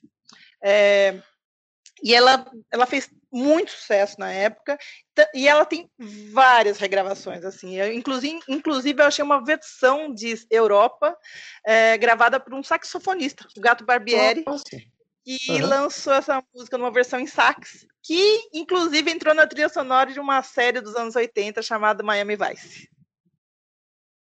Muito bem que é maravilhosa também, vou ser sincera. Eu sou apaixonada pelas duas, pela versão do Gato Barbieri e pela versão do, do Carlos Santana. E o que é legal ou seja, música, é, ou seja, não só de Kennedy vive o homem. Vamos lá. Não só de Kennedy vive o homem, teve Gato Exatamente. Barbieri antes, miau. Pois é, pois é. e o miau amigos fica foi... por sua conta. É. Miau. e o Amigos foi o sétimo álbum da banda, foi o sétimo álbum de estúdio da, da banda Santana. E ela foi o primeiro a alcançar o top 10 da Billboard, desde o álbum de 72, o Caravanserai.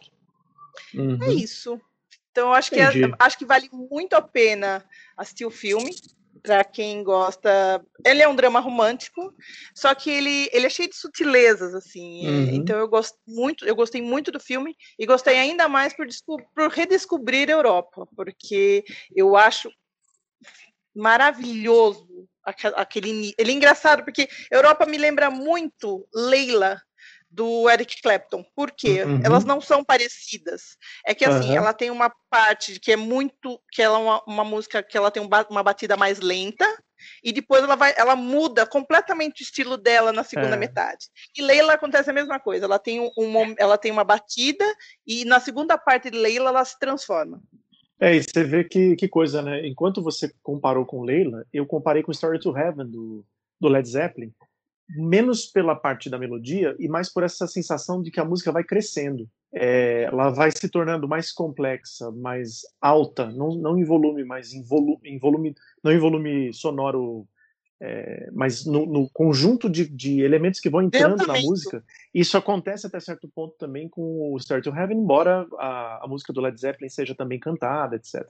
Então, assim, o, o eu achei interessante aqui o Europa, menos pela, não só pela música, claro, mas me veio também na cabeça uma outra coisa, uma referência completamente nada a ver, mas que pela temática ela entrou para mim, que é a Cavalgada dos Valquírias, do Wagner, que é aquela marcha famosa, inclusive que deu origem também à, à ideia do John Williams de, de escrever a Marcha Imperial para Darth Vader no Star Wars.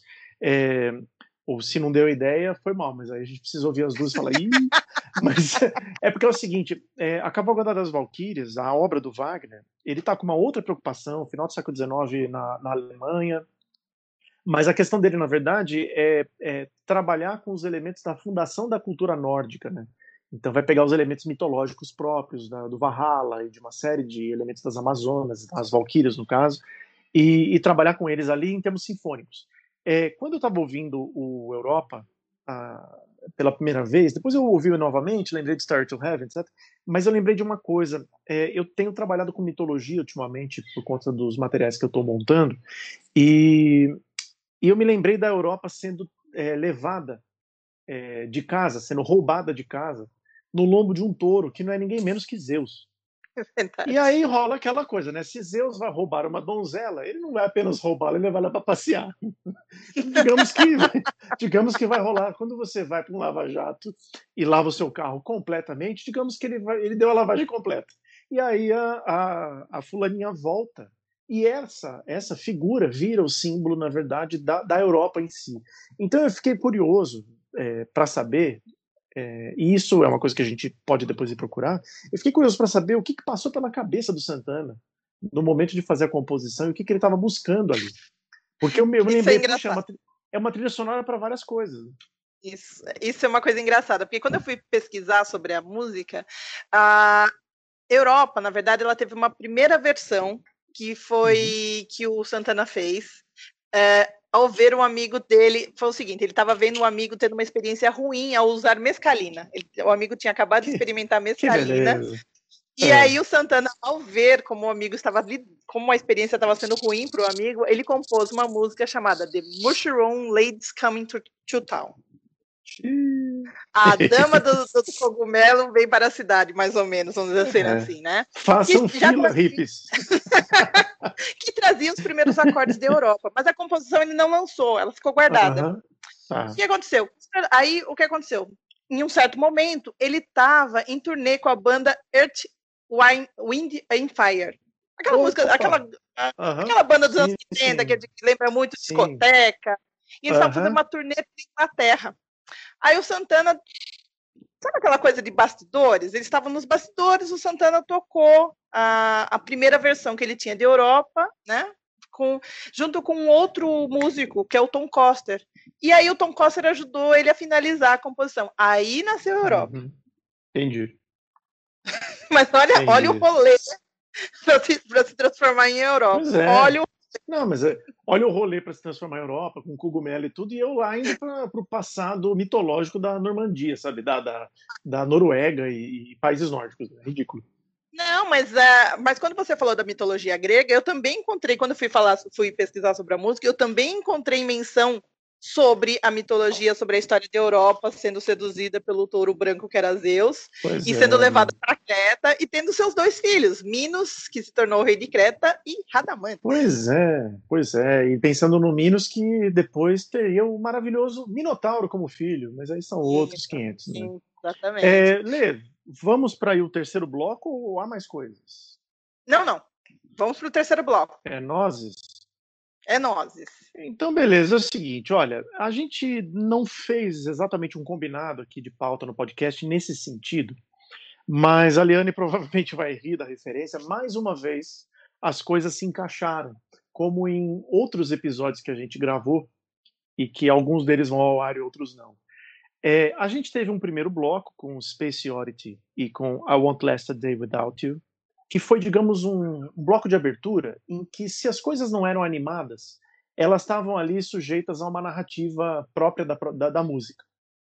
É, enquanto uma é uma declaração de amor, digamos assim, em, em meio a turbulências, a, a, outra, no caso, a primeira Speciality, é uma, é um, uma tentativa de, de investigar a natureza humana, usando uma cena que não é nada corriqueira e que estava na crista da onda, para usar um termo bem antigo naquela época.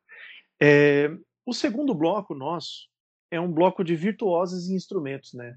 Por um lado, a Marta Argerich, Argerich uma pianista é, muito habilidosa e, claro, numa composição que exige um certo grau de, de habilidade, e ao mesmo tempo o Santana, que é um guitarrista habilíssimo e ao mesmo tempo uma referência na, no instrumento. E é interessante porque isso isso nos coloca a, é, a bordo agora, ou na direção do nosso terceiro bloco, que também tem elementos em comum, como vocês verão depois que ouvimos as músicas Gravity, do John Mayer, e The Blower's Daughter, do Damien Rice. Voltamos já já.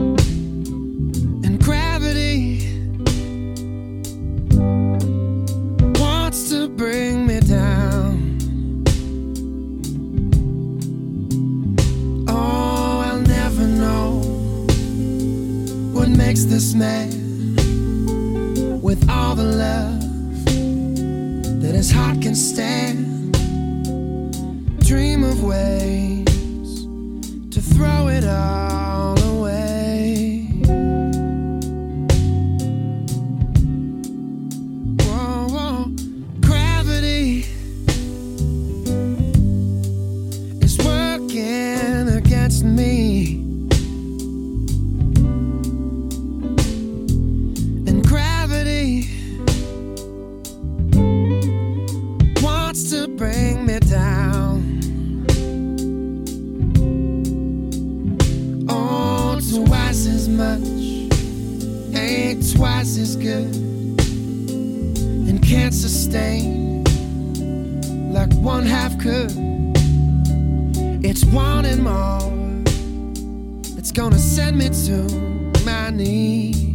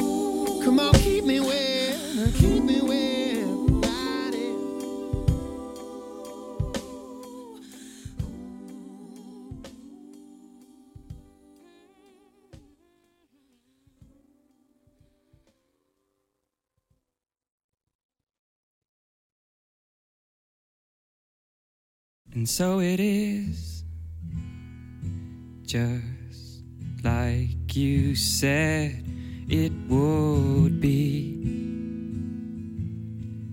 Life goes easy on me most of the time.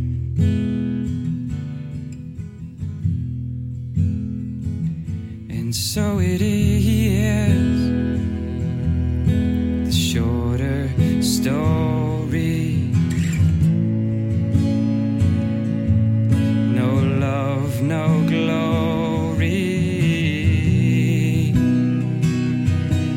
No hero in her sky.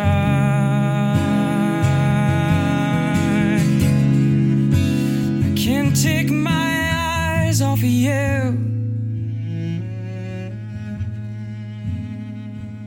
I can't take my eyes off of you. I can't take my eyes off of you. I can't take my eyes off of you. Can't take my eyes off of you. I can't take my eyes.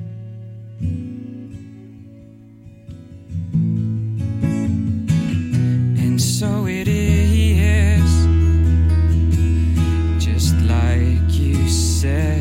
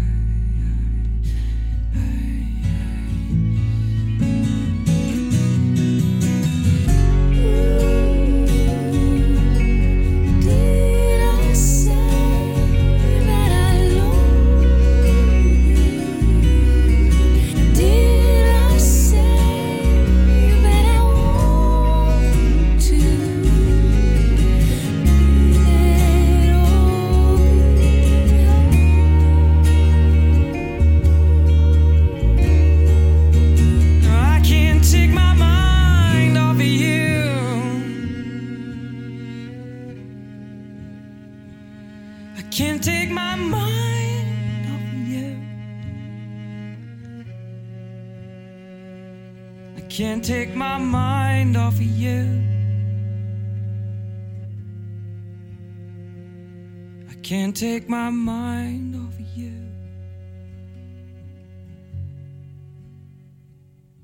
Muito bem, minhas caras, meus caros, retornamos depois de sobreviver a Gravity, do John Mayer, e The Blower's Daughter, do Damien Rice, neste bloco que, digamos, se a gente puder associar as duas músicas, é um bloco um tanto melancólico. Um O bloco cortar os digamos. pulsos. É, eu não diria cortar os pulsos, porque eu acho que é um pouco radical, mas é assim. Do primeiro bloco, a gente sai um pouco saltitante, tipo esquilo do Era do Gelo, olhando para os lados, tentando tomar pé da realidade. No segundo bloco, você faz aquele sinal com a cabeça de sim, do tipo, uau, hein? Vocês são foda, vocês são bons, hein? Vocês são bons, muito bem. E no terceiro bloco, eu me senti me arrastando sofregamente para fora de um pântano. Pode ser que né, os ouvintes não, não partilhem dessa perspectiva tão tétrica da, da minha parte. Vamos lá, né? É, no, caso, no caso do Gravity, do John Mayer, a música é a terceira, vem do terceiro álbum, na verdade, do John Mayer, que é um álbum chamado Continuum, e que foi lançado em setembro de 2006, ou seja, já tem aí alguns anos. A música em si, Gravity, ela aparece em single no ano anterior, em 2005. E o Sr. John Clayton Mayer, compositor e vamos chamar, né, guitarrista norte-americano, com altas referências no blues, nasceu em 16 de outubro de 1977. Nesse momento ele está aí com seus 42, fará no mês que vem 43 anos. É... E ele tem aí uma, uma, uma conexão com o blues, um pouco com o country americano, e ele compôs diversas obras, eu acho, que elas acabaram fazendo parte de filmes, séries e, digamos, momentos da, da indústria cinematográfica, mesmo de, televisão, é, nos Estados Unidos. É um compositor bastante conhecido ali, com um nome muito presente nas, nas chamadas paradas de sucesso, se é que a gente pode usar esses nomes ainda, né? Mas é um compositor bastante conhecido. E, e, eu tenho que dizer isso muito tranquilamente. É um cara que eu praticamente não ouvi nada dele até hoje. E acho que está no mesmo balaio que estão os Carpenters, embora com as suas diferenças. Mas é aquele balaio do tipo, puxa, gostei do que eu ouvi. É, eu vou ter que sentar para ouvir esse cara. Em algum momento a gente vai chegar e falar, puxa, ó, tô ouvindo John Mayer. Se eu vou gostar ou não, já são outros 500, mas é uma, é uma referência. E aí o que aconteceu comigo com essa música, Gravity, foi um pouco diferente do que rolou com as duas anteriores, né? Eu era ali em meio à primeira década do século XXI, ou seja, ali para os idos de 2006, 2007, um grande fã que acompanhava semana a semana, confesso que de maneira pirata, uma série norte-americana chamada House, em que o senhor é, o senhor, é o senhor House, né? Gregory House, MD, é que o senhor Hugh Laurie interpretou tão bem, é, esmiuçava aí os meandros da vida de um médico especialista num hospital fictício em Nova Jersey.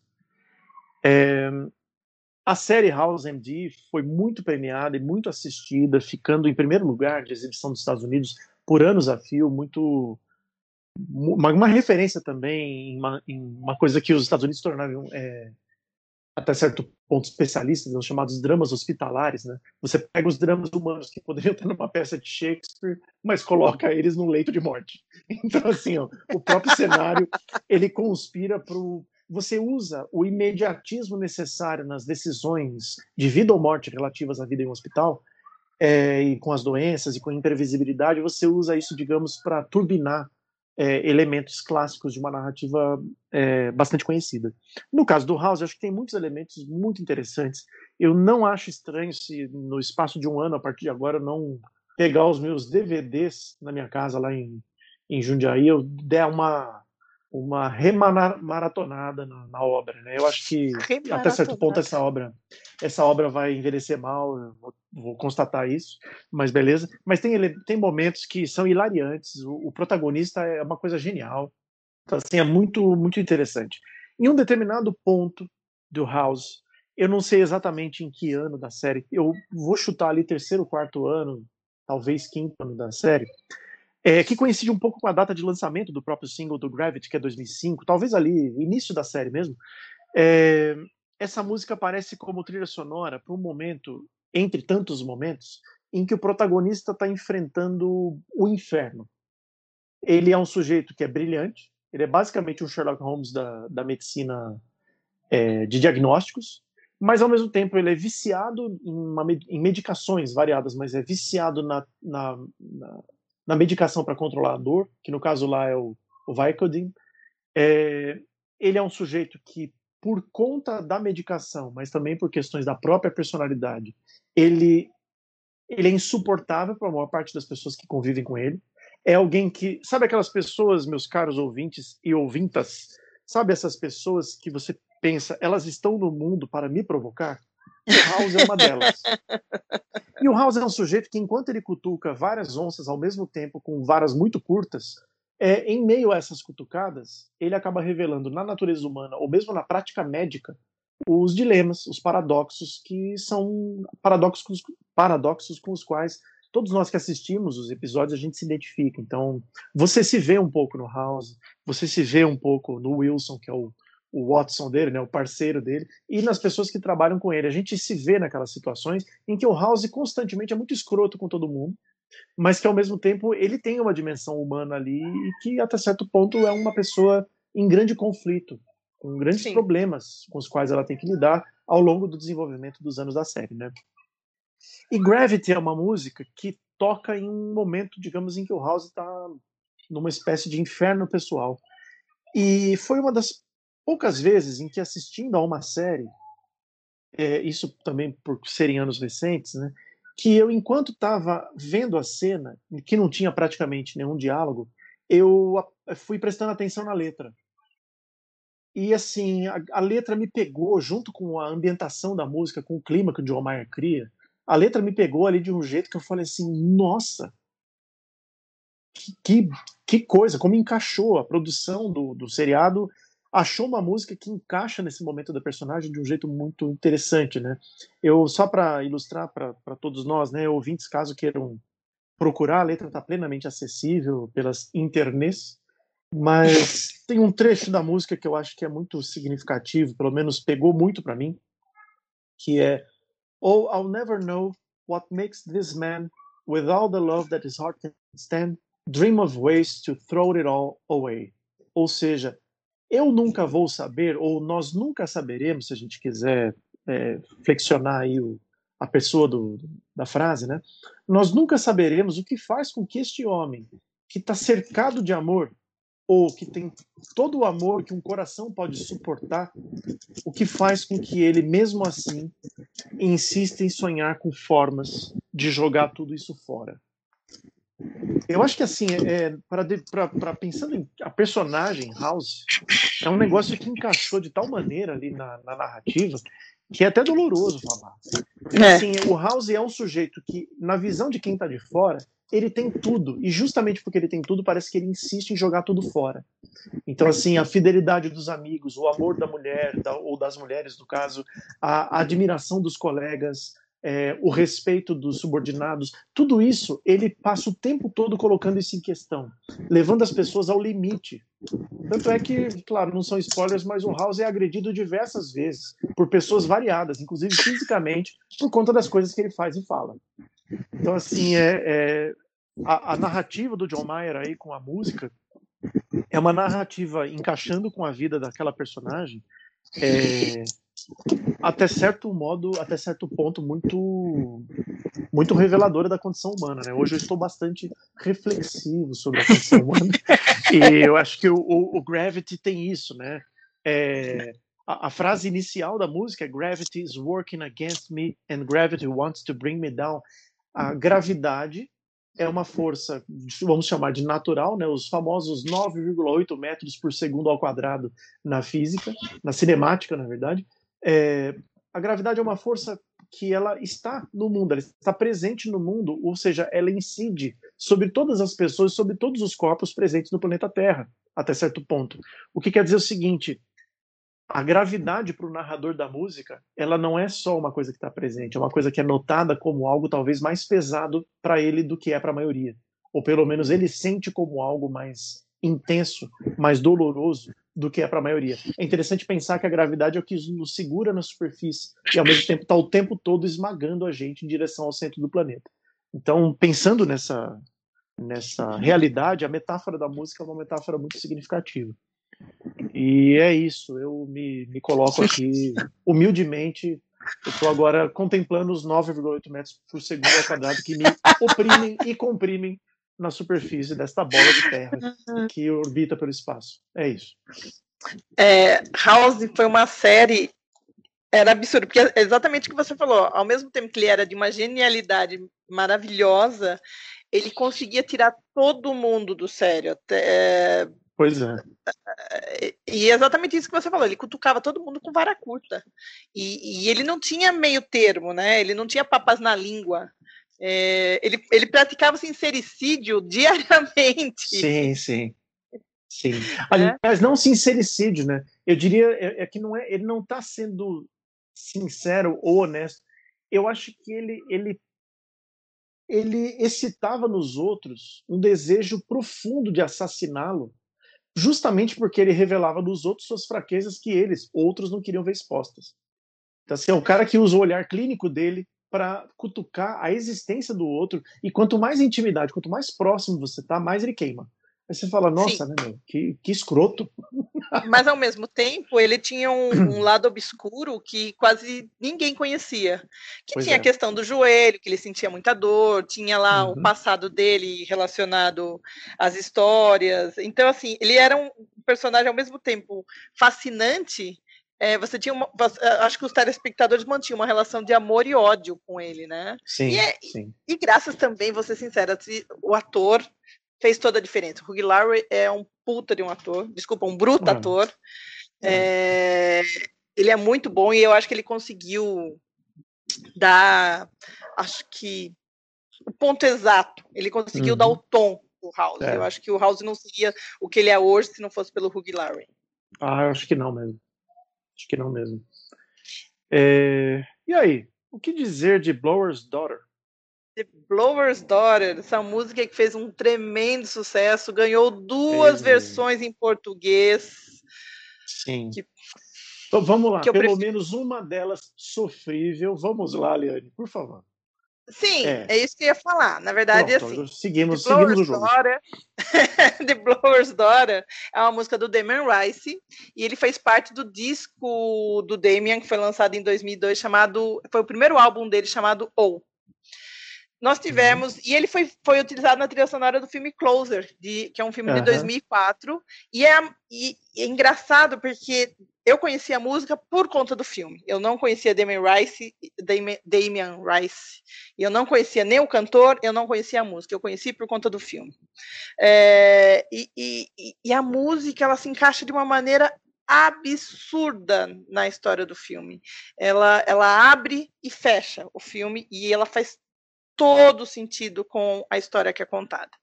Então vamos lá. Primeiro, começando com The Blower's Daughter. The Blower's Daughter é uma música, se você for pegar a letra, é uma música extremamente triste, porque É, para mim, ela me passa que a gente, tá a gente tá conversando sobre uma separação, a gente tá falando sobre um rompimento, né? E a pessoa, e o Damian fala: Olha, eu não consigo parar de pensar em você, eu não consigo, I can't take my mind off you, eu não consigo parar de pensar em você. Então é uma música Can't take extremamente my eyes off you, né? Não, I can't take my mind off you. Ah, sim, sim. Aqui no, no- tem o, o refrão lá do Não consigo tirar os olhos de você, não é isso? Também, também. Mas É, ela é uma lembra música muito- extremamente- É, Lembra muito? muito o título da música que você escolheu do, do Carpenters, né? I Won't Last a Day Without You. É, é- é- Exatamente. vai na mesma direção, mas de um modo completamente diferente. modo completamente diferente. Então, Enquanto aquilo é uma coisa mais para cima, no sentido de é, eu posso enfrentar vários obstáculos, mas eu vou vou conseguir seguir porque eu tenho você, né? Eu não, eu, Uhum. se eu não tiver você, eu não sou nada. O, a versão de Blower's Daughter, já Blower's Daughter é aquela coisa do tipo, eu já perdi, eu não sei muito bem por que, eu não consigo parar de pensar em você. É, quando foi e, e a impressão que dá é que ele tá falando assim, olha, quando foi que eu falei que eu queria terminar? Quando foi que eu falei que eu queria ficar, que eu, que eu queria romper com você? É, é, é mais ou menos o seguinte, é como se fosse uma briga e, e, e a briga de- degringolou para um rompimento que ele falou assim, mas eu não queria terminar, como assim? Uhum. Né? E a música, então, ela, ela, ela vai um crescente até extremamente triste, mas ela termina, ela, a última frase dela, ela faz com que você tenha um pouco de esperança que, ok, a vida vai seguir, você vai sobreviver. Quando ele vira e fala assim, ah, I can take my mind of you, I can take my mind, my mind, my mind, till I find, find somebody new. Ou seja, eu não consigo parar de pensar em você até eu encontrar outra pessoa. Então é a última frase da música que ele fala bem baixinho. Se você for pegar para ouvir, ela é, é a última estrofe. Hum. E a música fez parte de- da trilha sonora de Closer, que é um filme que eu amo, que é um- uma versão cinematográfica de um- uma peça de teatro. Ah, o roteiro, a direção é do Mike Nichols, que é um diretor. É, olha, é- na minha opinião, um diretor que sabe dirigir muito bem atores. Eu gosto do Mike Nichols. Ele foi lançado em 2004 e ele é baseado na peça Closer do Patrick Marber, que também escreveu o roteiro do filme. É, o filme traz quatro nomes muito famosos, que é o, a Julia Roberts, a Julia Roberts, a Natalie Portman, Jude Law e Clive Owen. E basicamente ele fala sobre relações, as relações desses dois casais, né? Ah, fala sobre o amor, sobre a traição, ciúmes. é, ele passa são os encontros e desencontros Uhum. encontros e desencontros desses quatro personagens, né? É, então eu gostei muito. E eu acho que eu gostei muito também da música e do filme, porque é, é engraçado como a gente faz essa relação. É aquilo que você falou no momento. A relação que você dá e o peso que você dá para a música, dependendo do que está acontecendo na sua vida também, né? Às vezes a música É. de escola, ela, ela acaba tendo um peso e uma importância muito maior por conta de outros elementos que não é só o filme ou não é só a música. Uhum. É. Então, eu me apaixonei por essa música. Foi aí que eu descobri o Damien Rice. Tanto que eu terminei de ver o filme, eu fui atrás, comprei o disco, e é um disco maravilhoso. Assim, eu escutava. Olha, eu vou ser sincera, eu acho que eu escutei no repeat esse disco muitas vezes. Quem dividia a casa comigo teve que escutar muito Damien Rice. muito, muito, muito, muito, muito. É, mas ele é um. é, a música é uma música dolorida, o filme é um filme dolorido, ele lida com coisas que são muito comuns pro cotidiano da gente. Do, da- quem nunca passou pelo que os personagens que estão na tela passam, olha, é, é não tem quem. É, é É. isso.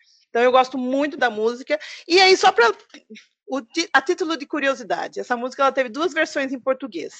Ela teve uma versão de 2005 que foi composta pela Zélia Dun- Duncan e foi gravada pela Simone, que eu adoro. Essa, eu vou ser sincera, eu, eu ouvi e Uhum. ficou muito legal. Eu gostei, eu, eu gostei dessa versão. E tem uma outra versão que é do mesmo ano, que foi gravada pela Ana Carolina e o seu Jorge. Que eu vou ser sincera, ela fez mais sucesso que a versão da Zélia Duncan, mas eu pessoalmente não gosto. Aham. Eu, eu Eu quero, quero só, quero só registrar para os ouvintes, né? Para você também, que eu continuo achando que uma delas é uma versão sofrível, mas, mas vamos lá. É. A outra delas. você ouve, você fala, ah, é uma tradução, pô, tá, beleza, contexto. Mas a outra você ouve e sofre, é triste. Você fala, não, não é triste do tipo, ah, que letra tristinha. Não, eu fico triste pensar sério que vocês gravaram isso. Beleza. Mas ok. Faz parte, Entendi. né? Eu entendi o Gosto- sofrível agora. Gosto não se discute, se lamenta, o pessoal diz. né? Exatamente. É que É. eu- a versão da Zélia Duncan, eu achei que ela ficou muito próxima da letra da música. Eu gostei Uhum. nesse sentido. É. Já a versão da Ana Carolina com o seu Jorge, foi, ela é uma versão que fez muito sucesso, muito. Uhum. Mas aí eu vou ser sincera, eu acho que eu não gostei da versão dos dois, porque eu ainda estava no embalo da versão original e, e aí eu não consegui, não, para mim não, desceu, vamos dizer assim, não desceu do jeito como foi gravado. Apesar do próprio Damien Rice ter gravado, ter cantado com o seu Jorge quando ele veio ao Brasil, ou em algum momento eles Uhum. se encontraram e o Damien Rice cantou lá do seu Jorge e ele conhece a versão do seu Jorge com a Ana Carolina, então, Aham. mas mesmo assim, não é uma versão que eu gosto. É, eu Mas acho que é quando você tende a fazer uma versão de uma música de outro, outro compositor em outro idioma e traduzi-la para o português, por exemplo, e a, e a, a tradução ela não está inspirada ou ela não, não se coloca de uma maneira que ela tem uma vida própria e, e bem estruturada em português, eu acho que os compositores, arranjadores, etc., precisam ligar o modo Kiko Zambianchi. Então, assim, olha, é o seguinte, o negócio é o, é o Starman, certo? Agora é astronauta de mármore. Então é estar lá e ver ele voltar, entendeu? É isso. Acho que você liga o modo Kiko Zambianchi que, assim, vamos assumir que a gente vai... Ó, é a música original, mas acabou aí a, a semelhança acaba na, na, na- Nossa, parece uma música. É, é uma versão.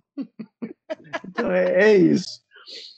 É, Lê, tem coisas a dizer aí sobre o senhor Damien Rice ou a própria Blower's Daughter? Ou Não, eu acho que eu tranquilos já estamos? tudo que tinha para falar já já finalizei. É, eu gostaria de, então, fazer um, um comentário, vou chamar de um comentário bobolão, um É, comentário meio, meio boboca. Mas eu acho que as pessoas às quais esse comentário se dirige vão entender o que a gente está fazendo aqui. É, o filme, o Closer, é de que ano mesmo? 2000? 2004. 2004. É, Eu tenho uma memória muito vívida do filme The Blower's Daughter, é, do filme é, Closer, a gente ter assistido e nós não assistimos apenas eu e você. Nós não só assistimos, como depois fizemos um debate num grupo de amigos chamado Diretoria. E nós conversamos muito sobre esse filme. Um colega nosso, especialmente, se envolveu muito com a narrativa. Uma amiga nossa também dando vários pitacos. Então eu, eu vejo o cartaz do Closer, eu ouço a música, eu vejo trechos do filme. Eu lembro de uma época da minha vida, mas também lembro dos amigos da diretoria. Então eu digo que esse, essa referência é boboca, porque ela é uma homenagem aí a, a um certo grupo de ouvintes aí que, que está tomando contato aí com a nossa produção de podcast. É, Para além disso, a gente passa agora que os nossos blocos é, acabaram para as nossas indicações, as nossas dicas de cada episódio e que elas na verdade dessa vez não merecem uma, uma sessão própria, né? Na verdade, as nossas dicas são os próprios filmes nos quais a gente descobriu ou encontrou essas músicas, né? No meu caso, é, além de eu ter mencionado o 2001, Uma Odisseia no Espaço como um, um filme extra, mas o A Vida Secreta de Walter Mitty, Os Sonhos, na verdade, a Vida Secreta de Walter Mitty, do Ben Stiller, Os Sonhos, do Akira Kurosawa, e eu acho que assim, a série inteira do House, é, protagonizado pelo Hugh Laurie, são boas referências assim, não só para a gente ver em que contexto essas músicas surgiram, mas também para a gente descobrir coisas, se entreter, aprender a respeito de, de uma série de elementos aí, ou seja, entrar em contato com muitas vezes com objetos, com, com, com filmes e com séries novos para nós, ou rever é, aquilo que a gente já conhece, né? Acho que é uma Sim. coisa interessante, a Leane mencionou é, assistir ao filme e você levar para esse filme muitos elementos da sua vida particular para assisti-lo, justamente porque um filme, uma pintura, uma escultura, uma música são espelhos. As obras de arte elas são espelhos que mostram para nós uma versão de nós mesmos que a gente transfere para aquele objeto até certo ponto Uhum. e o que vai ressoar para nós é aquilo que a gente consegue captar no momento. Então, acho que fica uma, uma coisa que a gente já, na verdade, mencionou, né? A gente ouvir, pegar a banda, a nossa banda, o nosso cantor, cantora, compositores preferidos e pensar numa música que a gente gosta muito.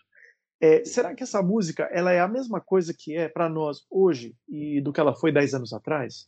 É, nunca é, mas essa pergunta ela nos leva, por exemplo, a usar a música para viajar para o nosso passado e tentar encontrar em contato com a, a pessoa que nós fomos que, e que nós somos agora e se dar conta das transformações, das mudanças. Né? Então, é, ouvir o Blower's Daughter para mim é uma é uma recordação também desse nosso grupo de amigos, mas também de uma época que não é tão distante, mas que ao mesmo tempo eu penso, nossa, né? As minhas prioridades na época, as minhas prioridades hoje, quem eu era, quem eu sou, como tem é, semelhanças, mas ao mesmo tempo quanta coisa mudou. Né? Exatamente. É, é, Olê, passa para o pessoal só, só refazendo, né? repassando as suas referências de indicação. É, isso que eu ia falar, na verdade. É, eu gosto. É, é muito engraçado como a relação música e filme elas, ela é- elas se unem de uma. Um, não- eu, assim, a sensação que eu tenho é que um não vive sem o outro muitas vezes, né?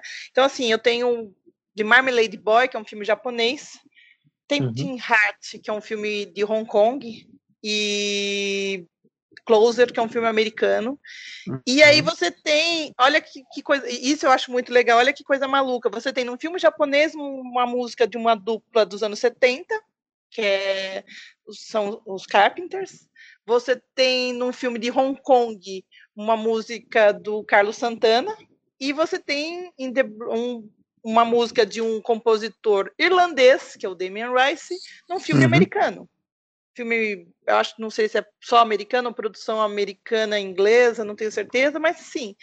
É, então, não tem a arte em si, ou a música, ou o cinema, não tem fronteira, né? Você pode é. estar no Japão, você pode estar na China, você pode estar no Brasil, e você pode ter referências de músicas de, outro, de outros países, ou de outros, de, ou compositores de outros países, que vão fazer sentido, ou vão se encaixar perfeitamente na, na, na trajetória, na narrativa desses filmes. Então, Uhum. acho que isso vale muito. vale- são filmes que vale a pena você. Se você nunca viu um filme japonês, se você nunca viu um filme de Hong Kong, vale a pena parar e conhecer um pouquinho. E Closer vale porque eu acho que é uma. É uma você assistir a peça no teatro é uma coisa, mas a, a transposição de, de Closer para o cinema não, é- ela ficou muito boa. Vale muito É. a pena assistir também. Uhum. É. Bom, meus caros, até dei uma pigarreada final, afinal já estamos aqui há algum tempo falando com e para vocês. É, nesta edição nossa em que a gente falou a respeito de músicas que descobrimos no cinema, é claro que a gente pode voltar ao tema é, sempre que vocês acharem interessante também, né? A gente tem aí a nossa programação, mas isso não quer dizer que a gente não volte a um tema que é tão rico, né? A Liane disse que música, cinema não tem fronteiras. Vejam que objeto fácil que a gente tem nas mãos para poder é, trabalhar com esse, esse podcast, né? Bom, para vocês que nos ouvem, estamos de saída. E como vocês podem ver na descrição deste episódio, a gente tem um e-mail de contato, o dois mais para lá do que para cá, arroba gmail.com. Esse dois mais para lá do que para cá não tem acento e não tem numeral, é dois escrito com D-O e S mesmo. Você pode mandar para o dois mais para lá do que para cá, arroba gmail.com, sugestões, críticas, comentários, ideias para edições futuras, ideias de reprise de coisas, entre outras propostas, de preferência propostas decentes, que somos pessoas de família, se é que isso ainda existe. Mas beleza. É, Lê, quer se despedir aí do pessoal também? Espero que vocês tenham gostado, que tenham se divertido tanto quanto a gente falando desses filmes e dessas músicas. E até a próxima. Até a próxima, meus caros. A música que encerra essa nossa edição é uma música que vocês já ouviram um pedacinho lá no comecinho, lá em cima, que é da autoria de Rita Lee e Roberto de Carvalho, Flagra. Até mais, até breve. Tchau. Tchau.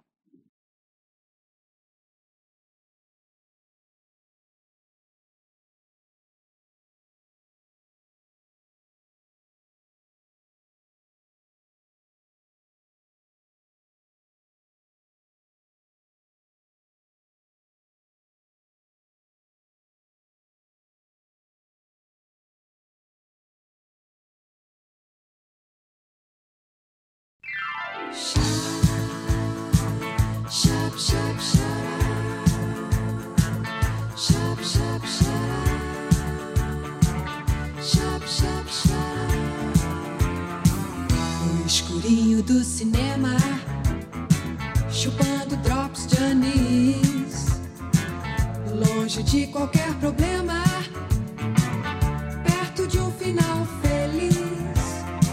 Se a Débora quer que o Gregory Peck não vou bancar o santinho. Minha garota é meio oeste. Eu sou o Chique Valentino. Mas de repente o filme pifou. E a turma toda logo vaiou. Acenderam as luzes. Cruzes! Que flagra,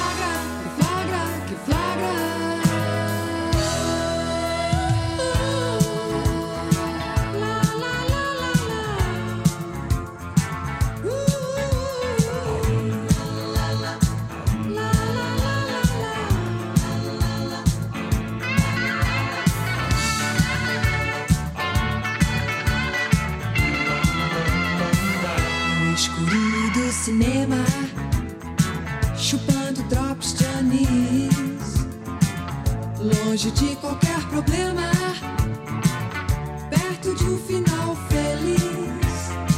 Mas a Débora quer que o Gregory Peck não vou bancar o santinho. Minha garota é meio oeste. o Chique Valentino. Mas de repente o filme pifou.